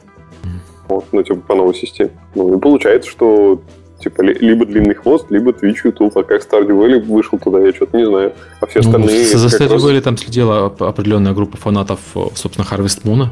Они следили-следили за ним, когда он вышел, они такие, о, ух ты, наконец-то вышел э, Stardew Valley, который-то один человек Они пошли на Reddit. Ну как, э, фанатов, которые следили, было немного, там совершенно маленькая группа фанатов, но это были фанаты очень вокальные, они пошли на Reddit, на Reddit всем рассказали, ну, я когда я Stardew Valley купил тут же, как только про нее узнал, потому что я фанат тоже Harvest Moon. И я на самом деле в нее мало наиграл. Я, я ее выбрал в своей инди игрой года на DTF. Я в нее мало наиграл, потому что просто времени нету. Но честно, это вот да, это вот правильный Harvest Moon, склонированный до мелочей, да, там, выбора жены и прочих вещей. И спасибо. Вот. Молодец парень, который это сделал. Ну, ладно. То есть э, я э, о ней узнал вирально. Пресса про нее, естественно, как обычно, проспала, написала уже, угу. когда она стала известной. Ну, это типично, на самом деле, с успешными играми. А, про Factorio и Rimworld я узнал, вы будете смеяться, от Сорна Джонсона, который э, э, геймдизайнер цивилизации 4. Угу. Угу. Он очень хвалил ее. Ну, то есть, опять-таки, тоже социальный граф. Ну, просто у меня круг общения специфический, такие же задроты, как я. Ну, да, да, ты, ты, ты не показателен тут явно, потому, да. ну, и мы, никто из нас, скорее всего, не показателен, потому что, ну, типа, нас там меньшинство на стиме, а вот э, таких не из индустрии людей, которые просто играют на Steam в игры, они об этом узнать могут. Но я не думаю, что там... Может быть, какие-то единицы из них читают прессу, но так mm-hmm. это должно быть фичеринг или YouTube это должно покрывать 98 Ну, мы вообще сейчас видим, что э, от прессы реально толку практически никакого. То есть, когда вот mm-hmm. ну, строится маркетинговая компания под запуск, а, пресса, она, она классна, как бы, когда, ну, вот мы работаем с разработчиком, потом посылаешь ссылку разработчику, типа, смотри, там, так написали. Толку от этого будет? Не, никакого совершенно. А, это идет такая совокупность. Э, и как вот э, в прошлом году, э, в 2015, от ютуберов реально было большинство смысла. А, в этом году а, Twitch-стримеры в самом начале у нас пихались, это с Twitch Plays Punch Club, это все было очень круто. А сейчас, вот буквально последние пару месяцев, а, я вижу интересный тренд, что YouTube livestreaming моментально коррелируется с продажами. То есть сейчас на YouTube сделан livestreaming гораздо э, проще, что ли, и виральность пошла. То есть все нотификации получают, как кто-то лайвстримит, если ты подписан на канал. И у нас вот идет куча продаж через лайвстримеров на YouTube. Кто бы знал. Потому что когда они запустили свой YouTube э, livestreaming, он, ну, не, не, так, э, не так хорошо работал. У нас, кстати, я могу сказать, что Twitch э, хорошо работает только для Твича. Ну, есть, понятно, корреляция. Что? что люди, ну, то есть Twitch, есть, когда мы делаем какую-то акцию, чтобы поднять просмотры на Твиче, и ага. мы делали две таких акции в этом году, мы там вскакивали вверх, мы были на шестом месте в, в топ Твича, и это хорошо работает в том плане, что у тебя люди начинают смотреть больше тебя на Твиче. То есть э, даже после того, как ты акцию прекратил, у тебя все равно э, показатели выше, чем были до этого. И люди, которые смотрят на Твиче, они, очевидно, играют больше, чем люди, которые тебя не смотрят на Твиче. Но больше, больше ничего не меняется. То есть в плане user acquisition это так себе канал. У нас YouTube работает гораздо лучше. Э, пресса тоже так себе. Ну, опять-таки, у нас специфика такая. У нас все-таки не AAA сингловая игра. У нас э, э, многопользовательская игра, и люди про многопользовательские игры на сайтах не читают тупо, потому что сайты в них не шарят. Э, я не знаю, вот они э, современные сайты пишут про Overwatch, причем пишут про Overwatch спустя месяц после того, как э, что-то произошло. Или старым, про трейсер. Да, лесбиянку. да, или, или про трейсер лесбиянку, причем неправду и не, не занимаясь факт-чекингом. То есть я вот, расстроен современной либеральной прессой. Да, мы, кстати, эту новость же пропустили сегодня. Мы что-то пробубнили наше вступление, забыли это обсудить с тобой. Да, у нас э, как раз прошло час 15, пора включать лесбиянок. Заносите. По поводу лесбиянок. Э, в последнем комиксе для Overwatch про Новый год выяснилось, что Трейсер это Привет, один из главных персонажей э, Overwatch, собственно, один из самых популярных персонажей и самый косплеябельный персонаж, как мы раньше выяснили. Она живет с девушкой. То есть она как минимум лесбиянка, как максимум бисексуалка. Это было показано... Сори? Я порадовался. Да, да. Ну, то есть, э, у меня там семья, они вместе снимают квартиру, молодцы. Я считаю, тоже надо за девушек порадоваться. И в комиксе был поцелуй э, между ними. Ну, собственно, сама идея в том, что она выбирает подарок для своей э, подруги, а потом идет подарок вместе дарит обезьянке. Извините за спойлеры.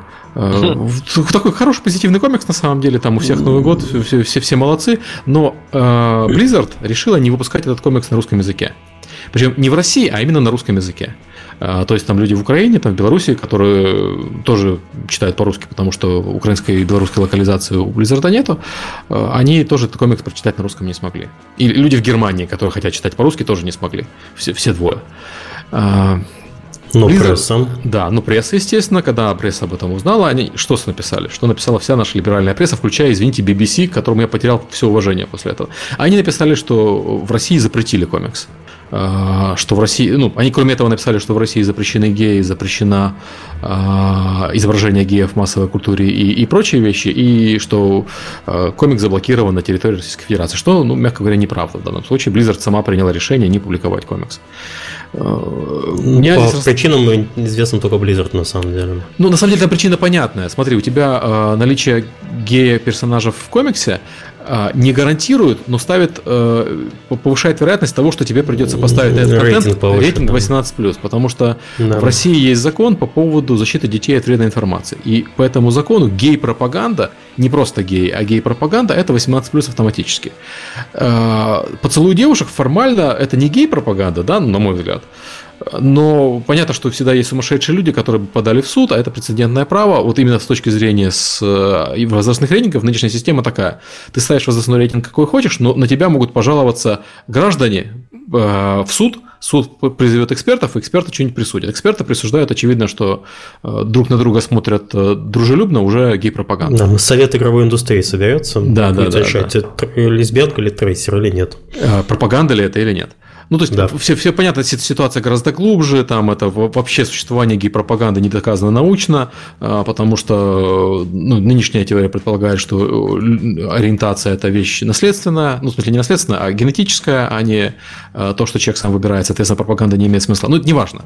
Это все э, отдельная история. Важно, что это было решение Blizzard но вся либеральная пресса написала про то, что это законодательные органы в России. И, кроме того, они там mm-hmm. кучу фактов переврали.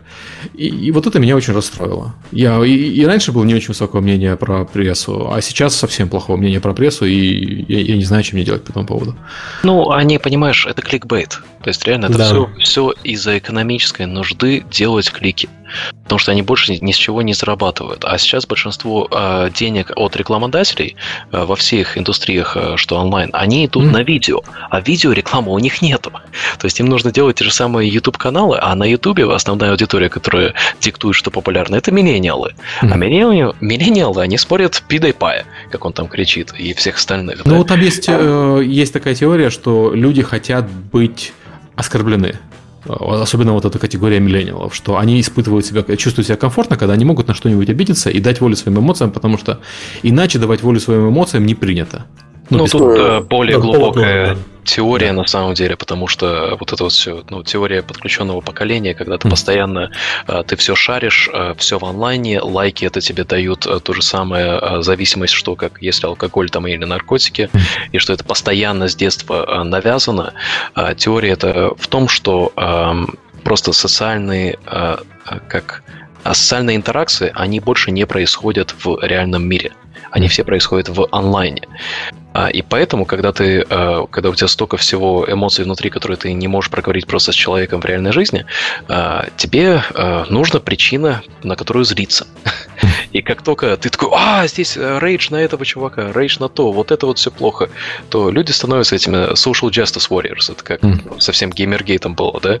Mm. Что начинаются два лагеря, которые друг на друга начинают это все наезжать смотришь на это все, это как ну, попкорн брать.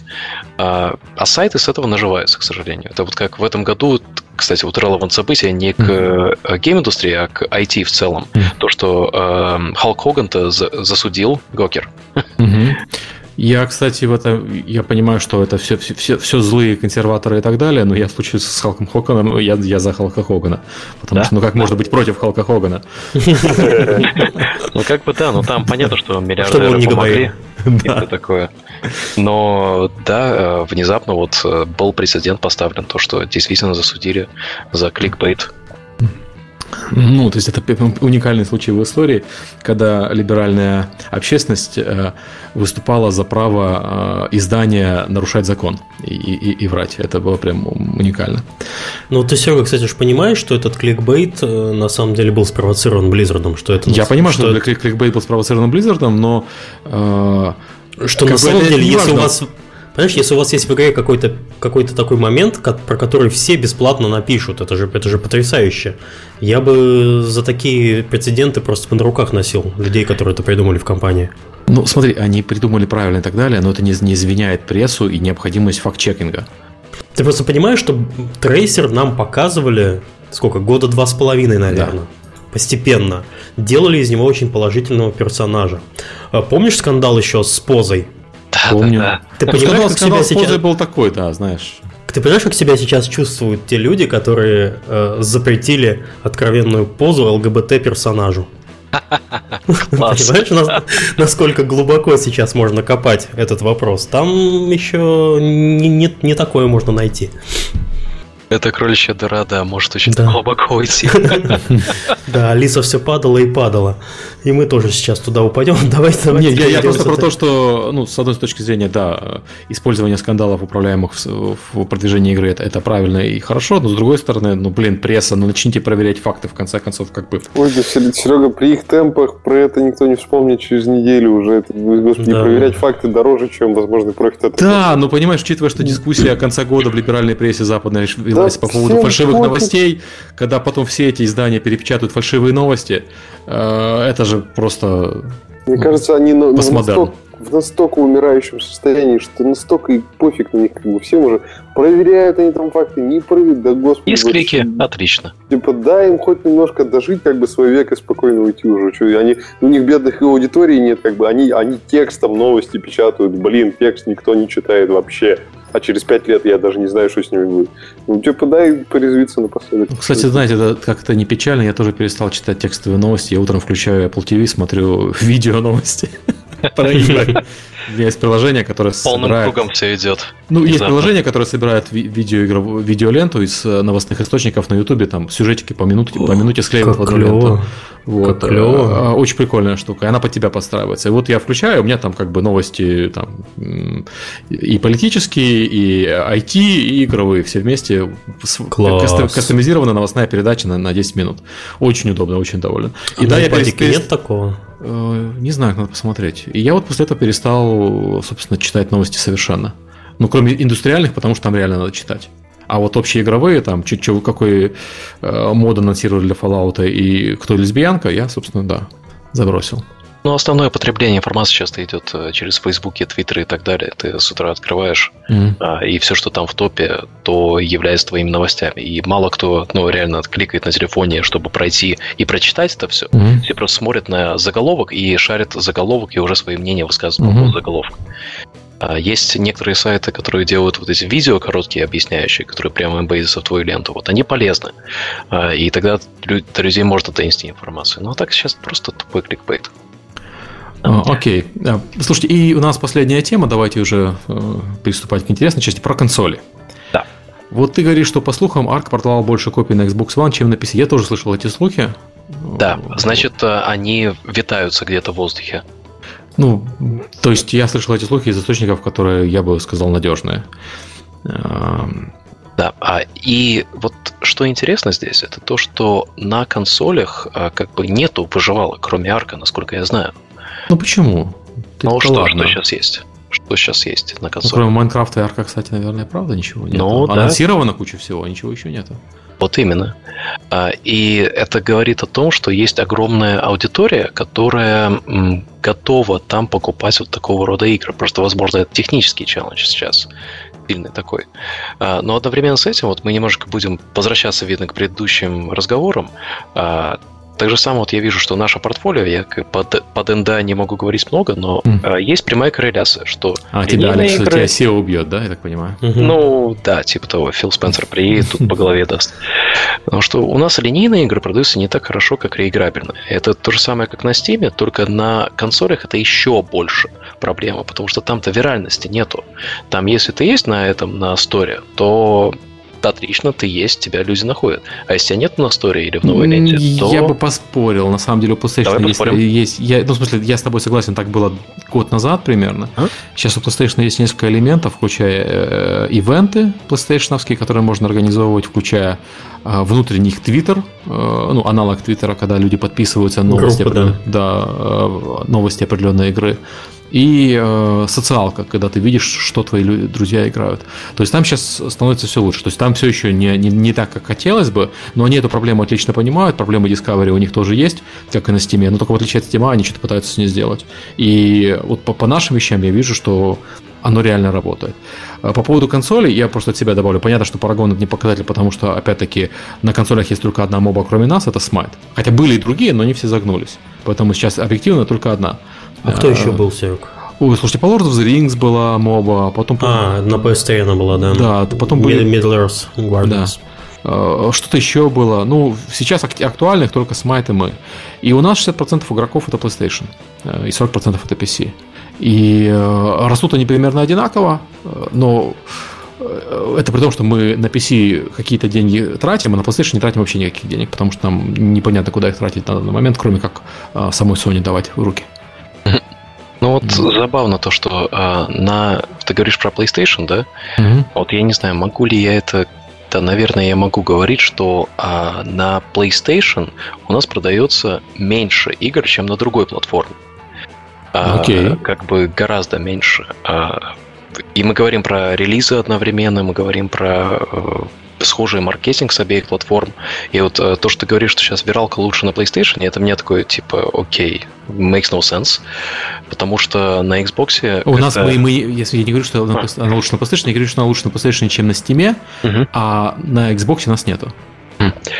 Вот если я сейчас сравню, то у нас наоборот получается, что вот как новая лента на Xbox, она самая mm-hmm. ценная что дико интересно. То есть это я сравниваю даже с э, как 2011-2012 э, год Steam. Mm-hmm. Если ты был в новой ленте, моментально все к тебе валятся, ломятся и так далее. На Xbox мы видим, что если мы в новой ленте, то очень хорошо, а в новую ленту попасть ну, это не так уж и сложно. И так интересно идет, что э, когда релизишь на консолях, я вот год назад такой бил себя в грудь такой, не будем делать платные DLC, это зло и все такое. Сейчас мы будем делать платные DLC практически для каждой игры. И единственная причина, почему это стоит делать, это чтобы в новой ленте занимать больше мест. У тебя есть э, э, Battlefield 1 Normal Edition, Battlefield 2 Special, там Battlefield 1 что-то там Super Elite, и ты просто занимаешь всю эту новую ленту на неделю. Mm-hmm. DLC-шками. Ну, я думаю, что как когда-то была такая ситуация на Стиме, когда тренд-симулятор мог занимать всю ленту, и они... Рано или поздно Microsoft тоже догадается это исправить. Ну, пока что, пока не догадались, это интересный способ а, получить больше визибилити. Я, я хочу сказать, что в случае с Sony и с Microsoft, там, ну, э, мы общаемся с Microsoft, просто продукта там нет на платформе в данный момент. С ними со всеми можно договориться, в отличие от Steam. Вот тоже, кстати, э, важная вещь. То есть у тебя выходит продукт, они тебе могут подсказать дату выхода, в отличие от Steam, где выходи, когда хочешь, все равно будет э, еще 50 игр, кроме твоей. И они могут тебя зафичерить, потому что в этот день, когда ты выходишь, больше никого нет, поэтому они фичерят тебя. Э, то есть ты будешь на, на главной и так далее. И это, конечно, сильно приятнее, чем э, работать э, со Steam, который общаться с разработчиками особо и не хочет. Но, с другой стороны, и Sony, и Microsoft, они обо с кем общаться тоже не будут. То есть надо все-таки какие-то, какой-то более-менее серьезный продукт показать. Ну, это естественно, это естественно. Но mm. еще вот просто так немножко подвокатирую э, Xbox, что ли. Э, как же классно работать с платформой, когда нужно один билд делать? То есть не разные билды под регионы, а просто тупо один билд делаешь и релизишь его worldwide. Подожди, так у нас, на, у нас на Sony один билд.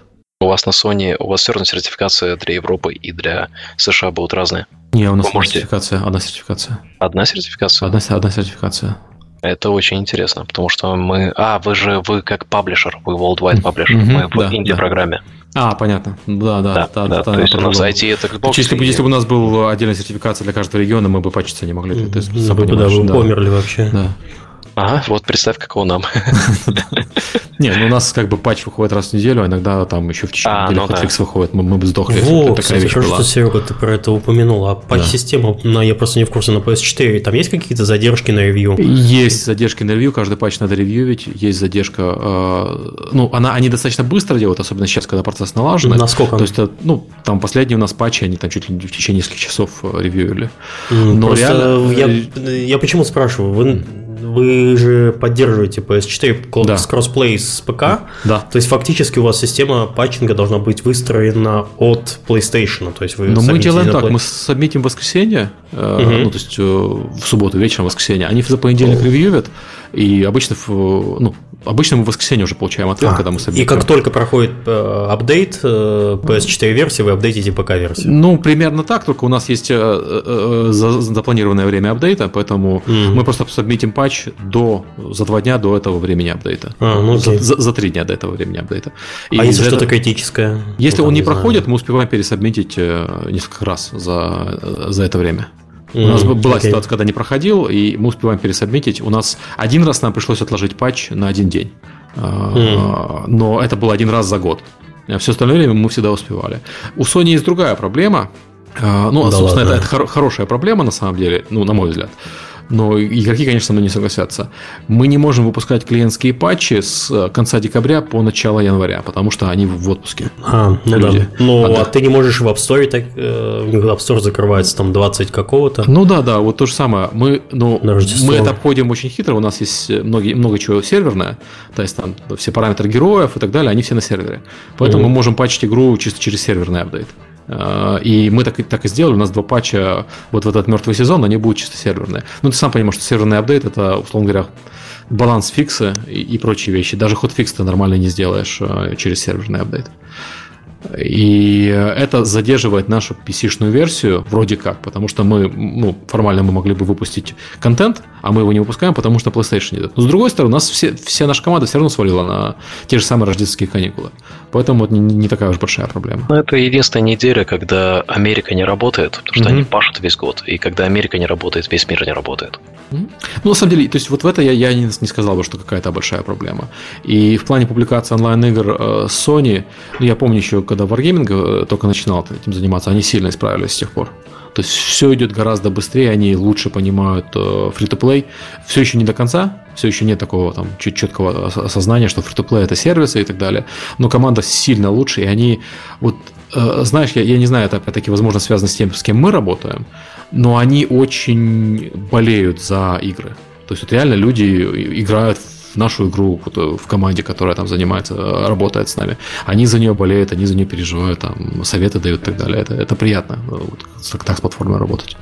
Я понимаю, что, возможно, нам повезло, что у нас такой проект, и нам попались такие люди, которые вот именно за него переживают. Ну, это чисто людской бизнес. Вот у нас да, ну, да. обратное впечатление, но с, другой, с другими платформами я могу сказать то же самое. То есть, ну, то есть как повезло, да? поход, да, да. И бывает так, что вот самое худшее, что может случиться в такой ситуации, это если твой аккаунт-менеджер, с которым ты сработал уже там несколько лет, и вы там куча приключений прошли вместе, да, если он уходит, и новый аккаунт-менеджер не заинтересован, вот это такая может быть гибель внутри отношений. Никак это полностью человеческий бизнес. Как весь. Окей, ну, э, вкратце подводя итоги этой части, э, делать игры для консоли имеет смысл, и на консолях э, атмосфера все еще повеселее, чем на Steam, потому что конкурентов меньше и платформа дружелюбней, даже при всех вот условиях, которые мы обозначили. И э, игры там продаются, конкуренция ниже, игры продаются не хуже, а местами лучше, чем на, на PC. Даже небольшие, даже не, не те, которые AAA. AAA, понятно, сильно лучше продаются. И стоит реально вкладывать заранее в основы э, оптимизации, чтобы ваша игра шла на этом железе. Реально, оно того стоит. Ну, знаешь, э, у нас, я думаю, что не так много людей, которые делают игры на своих движках. Все-таки большинство людей используют что-то готовое. Не, и, соответственно, ну, надо просто оптимизировать на готовом. Ну да, да, да. Я, я говорю, что если ты берешь Unity, то, пожалуйста, там а, почитай про то, как а, оптимизировать игрушку под определенное железо. И не, если у тебя там ноутбук с 1080 GTX, да, а, пожалуйста, попробуй на более слабом железе. Сейчас вижу кучу разработчиков, по крайней мере, те, кто нам присылает игры. Присылают, ну да, тут минимальная спецификация 960. Окей. Оптимизировано? Не, ничего не оптимизировано. Да. Окей, есть что-то еще добавить или будем закругляться? У нас AI еще есть большой О, вопрос. AI. То, что мы немножко затронули в начале. Вот у нас есть товарищ Олег, который имеет некоторое отношение. Компания Nival недавно выпустила игру, буквально пару дней назад, если я не ошибаюсь. Эм, дро, как она? AI, AI, AI Draw, называется? Да. да, AI Draw. По-русски совершенно нечитабельно. AI в общем, будем называть. Аидра. Аидра, вот. Отрубишь голову, вырасти. А, да, мы запустили короткий проект. Э, мы его сделали ну, в рамках такого пересечения Людонио Невала по-быстренькому. Это, ну, многие могли играть в рисовалку от Гугла, которая называется Quick Draw. Она была наверное, недели три назад, может быть, четыре. А, смысл очень простой. Это как Pictionary, знаменитая игра, э, когда ты рисуешь, а рядом твои друзья или кто-то еще пытается угадать, что же ты рисуешь. Такой э эдакий крокодил. У нас в России крокодил называют часто похожие игры. Угу. Вот. И, значит, то же самое, только вместо твоих друзей нейросеть. Она пытается угадать, что же ты рисуешь, высказывает свои предположения и так далее. И, в общем, чем лучше ты рисуешь, тем больше очков получаешь, тем больше тебе разных картинок дают рисовать. Вот. Э, делали ее, если честно, там история была совсем смешная, потому что мы а, в силу одного проекта, которым пока еще нечего мне рассказывать. А, я думаю, что в 2017 году в начале уже начнем показывать первые версии. А, проект э, имеет в себе некоторую там кору, в которой требуется некоторые нейросети. Мы решили эту нейросеть постепенно обкатывать, и вот выпустили ее в качестве отдельного приложения. Э, и все это работает прямо у вас на телефоне, интернет вам не нужен, как в случае с Google, то есть у вас все распознается прямо на телефоне. Вот. И, значит, э, в основном выпустили для того, чтобы в рождественские новогодние праздники детей было кому чем занять. Дети очень залипают на это. Это прямо можно отдать планшет. Дети будут и, и английские слова подучивать, как что нарисовать. И, и будет им весело. Не просто мультики будут смотреть за планшетом. Вот, поэтому, если у вас есть дети, можете занять их на неопределенное количество часов. Им будет, скорее всего, ну, Я уже скачал, если честно. Так. так, но я хотел немножко послушать не краткое описание проекта, я хотел послушать я хотел ну послушать э, развитие игр с AI, что-нибудь такое. Что у нас э, ну, с таким, э, с продвинутым, с нейросетями? Да, вы вот не спрашиваете, а многим наверняка интересно, что же с развитием игр и AI.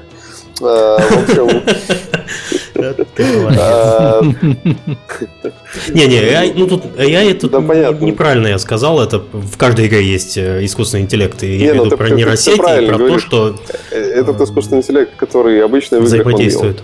Ну, понятно, он явно тоже будет набирать обороты. Сейчас геймдев пока остается достаточно сильно в стороне. Ну, то есть я вижу много исследований, но вот прямо такого, чтобы использовать в играх, довольно мало вижу. Он остается довольно в стороне от всего, что происходит в других индустриях, они там прямо взрываются огнем с этими нейросетями. Добавь куда угодно нейросеть, сразу получишь больше раунд инвестиций и все дела. Вот. А, это связано с разными вещами. Сначала это был большой прорыв в 2012 году, когда нейросети по-новому начали, ну, не сверточные нейросети, когда произвели там революцию в результатах конкурса по распознаванию картинок, первая волна большая пошла. Потом Google а, объявил себя AI First компанией, а вот в 2017 году будет, скорее всего, ряд прорывов в области генерации контента. То есть, когда нейросеть не сопоставляет данные или не, не пытается понять, какая же была функция в изначальных данных, а создает контент. Условно говоря, вы ей задаете текст, там, не знаю, зеленый слон на белом фоне, она вам выдает картинку, где зеленый слон на белом фоне. Вот, потому что там придумали достаточно интересную архитектуру, называется GAN, Э, вот. И в ней, с ней, скорее всего, будет связано много новых открытий. Но, в общем, в игровой индустрии э, в основном рассматривают сейчас три направления, как искусственный интеллект все сильно может поменять. Э, первое – это генерация контента, ну, типа, уволь своих текстурщиков. А, самое такое, самое простое. А, второе – это ассистент, ну, условно говоря, некоторый игровой ассистент, который каким-то образом делает игру веселее, удобнее, дольше, приятнее, как что-то, не знаю.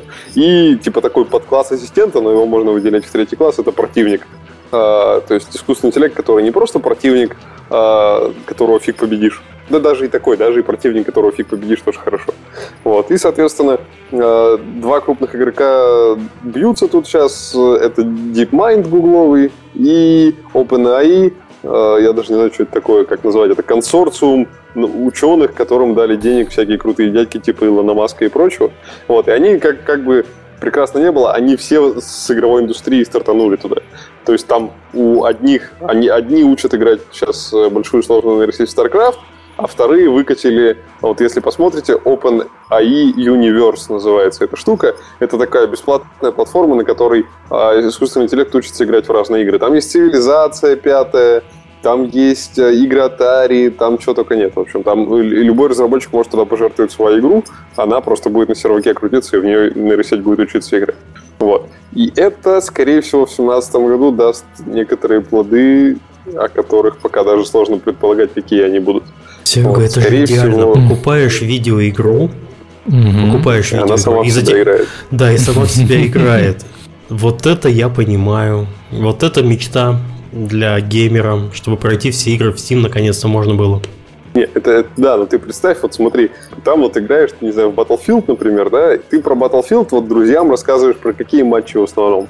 Про то, в которых ты в последний момент прыгнул да. с этого, и как Брюс Виллис выстрелом за 100 метров в глаз снял последнего противника и всех победил. И, в общем, а, сложные, крутые ситуации. А в целом, ну, типа, не сказать, что это является технической сложностью формализовать эти ситуации. И поэтому, если будет искусственный интеллект, который будет тебе только такими ситуациями почивать все время, типа тут подставился, а тут наоборот не дал себя убить, а там еще что-то, то тебе, наверное, играть будет сильно интереснее в такую игру. Вот. Ну, и, а может быть, даже и вот как мы сегодня обсуждали, рвайвалы без кооператива без толку делать уже. А вот э, если будет такой ассистент, с которым так же весело играть, как с живыми людьми, или хотя бы примерно так же весело, ну, почему бы не открыть э, такой новый поджанр, типа survival с э, искусственными напарниками. Вот. Я думаю, что там будет много всего, но пока это достаточно академичная штука, но у нее определенно большое будущее, и если у вас вдруг каким-то образом когда-то теплились идеи, когда вы там, не знаю, учились в институте или еще что-то, как бы вот тут круто было, если бы искусственный интеллект то или все, то было бы, наверное, было бы, наверное, очень здорово их в этом году как раз пытаться начать делать, как раз все уже стало в очень хорошем состоянии. То есть будем начинать строить парк. Да, да, да, научить Долорес хорошему, как говорится. Так.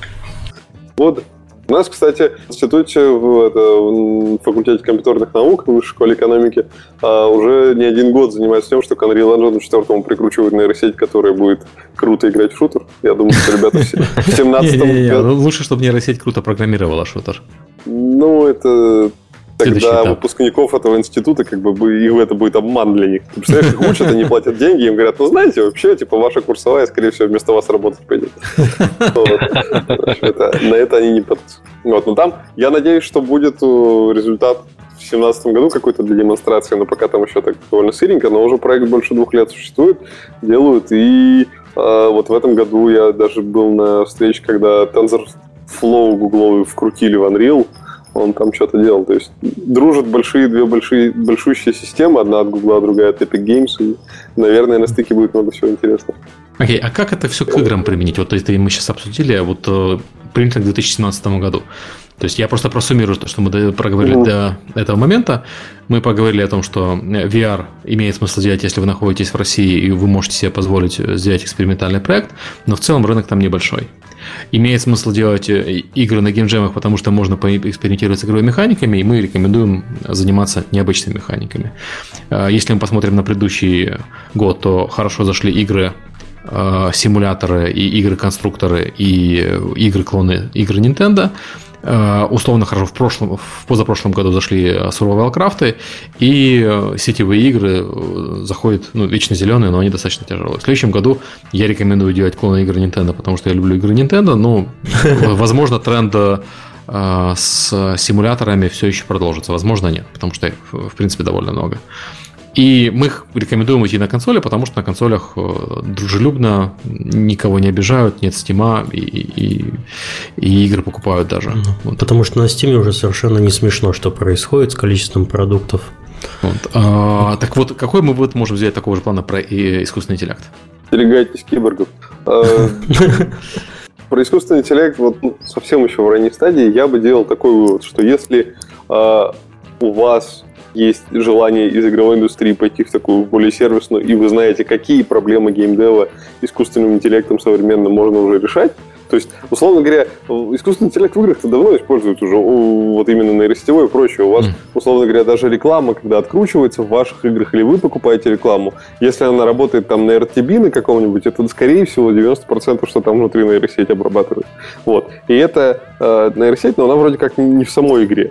А, это сервисная часть. Если вы хотите в сервисную часть пойти, то это отличный бизнес. Я уверен, что он будет взлетать. Раунды просто бешеные поднимают на все, что связано с рекламой и нейросетями сейчас. Вот. Если вы знаете какую специфику игровой индустрии, что дает вам преимущество, почему туда не пойти. А если про сами игры говорить, я уверен, что появится какая-нибудь одна, две, три игры в 2017 году на Стиме, в которой будет а, противник какой-нибудь дообучаемый или обучающийся, или все будут, кто играют в эту игру, его обучать вместе или еще что-то. И такая будет, типа, комьюнити людишек против вот этого великого искусственного интеллекта, который там учится. И это будет вполне возможно хороший челлендж, потому что, ну, сами посмотрите, сколько в медиа сейчас всего обсасывают про искусственный интеллект.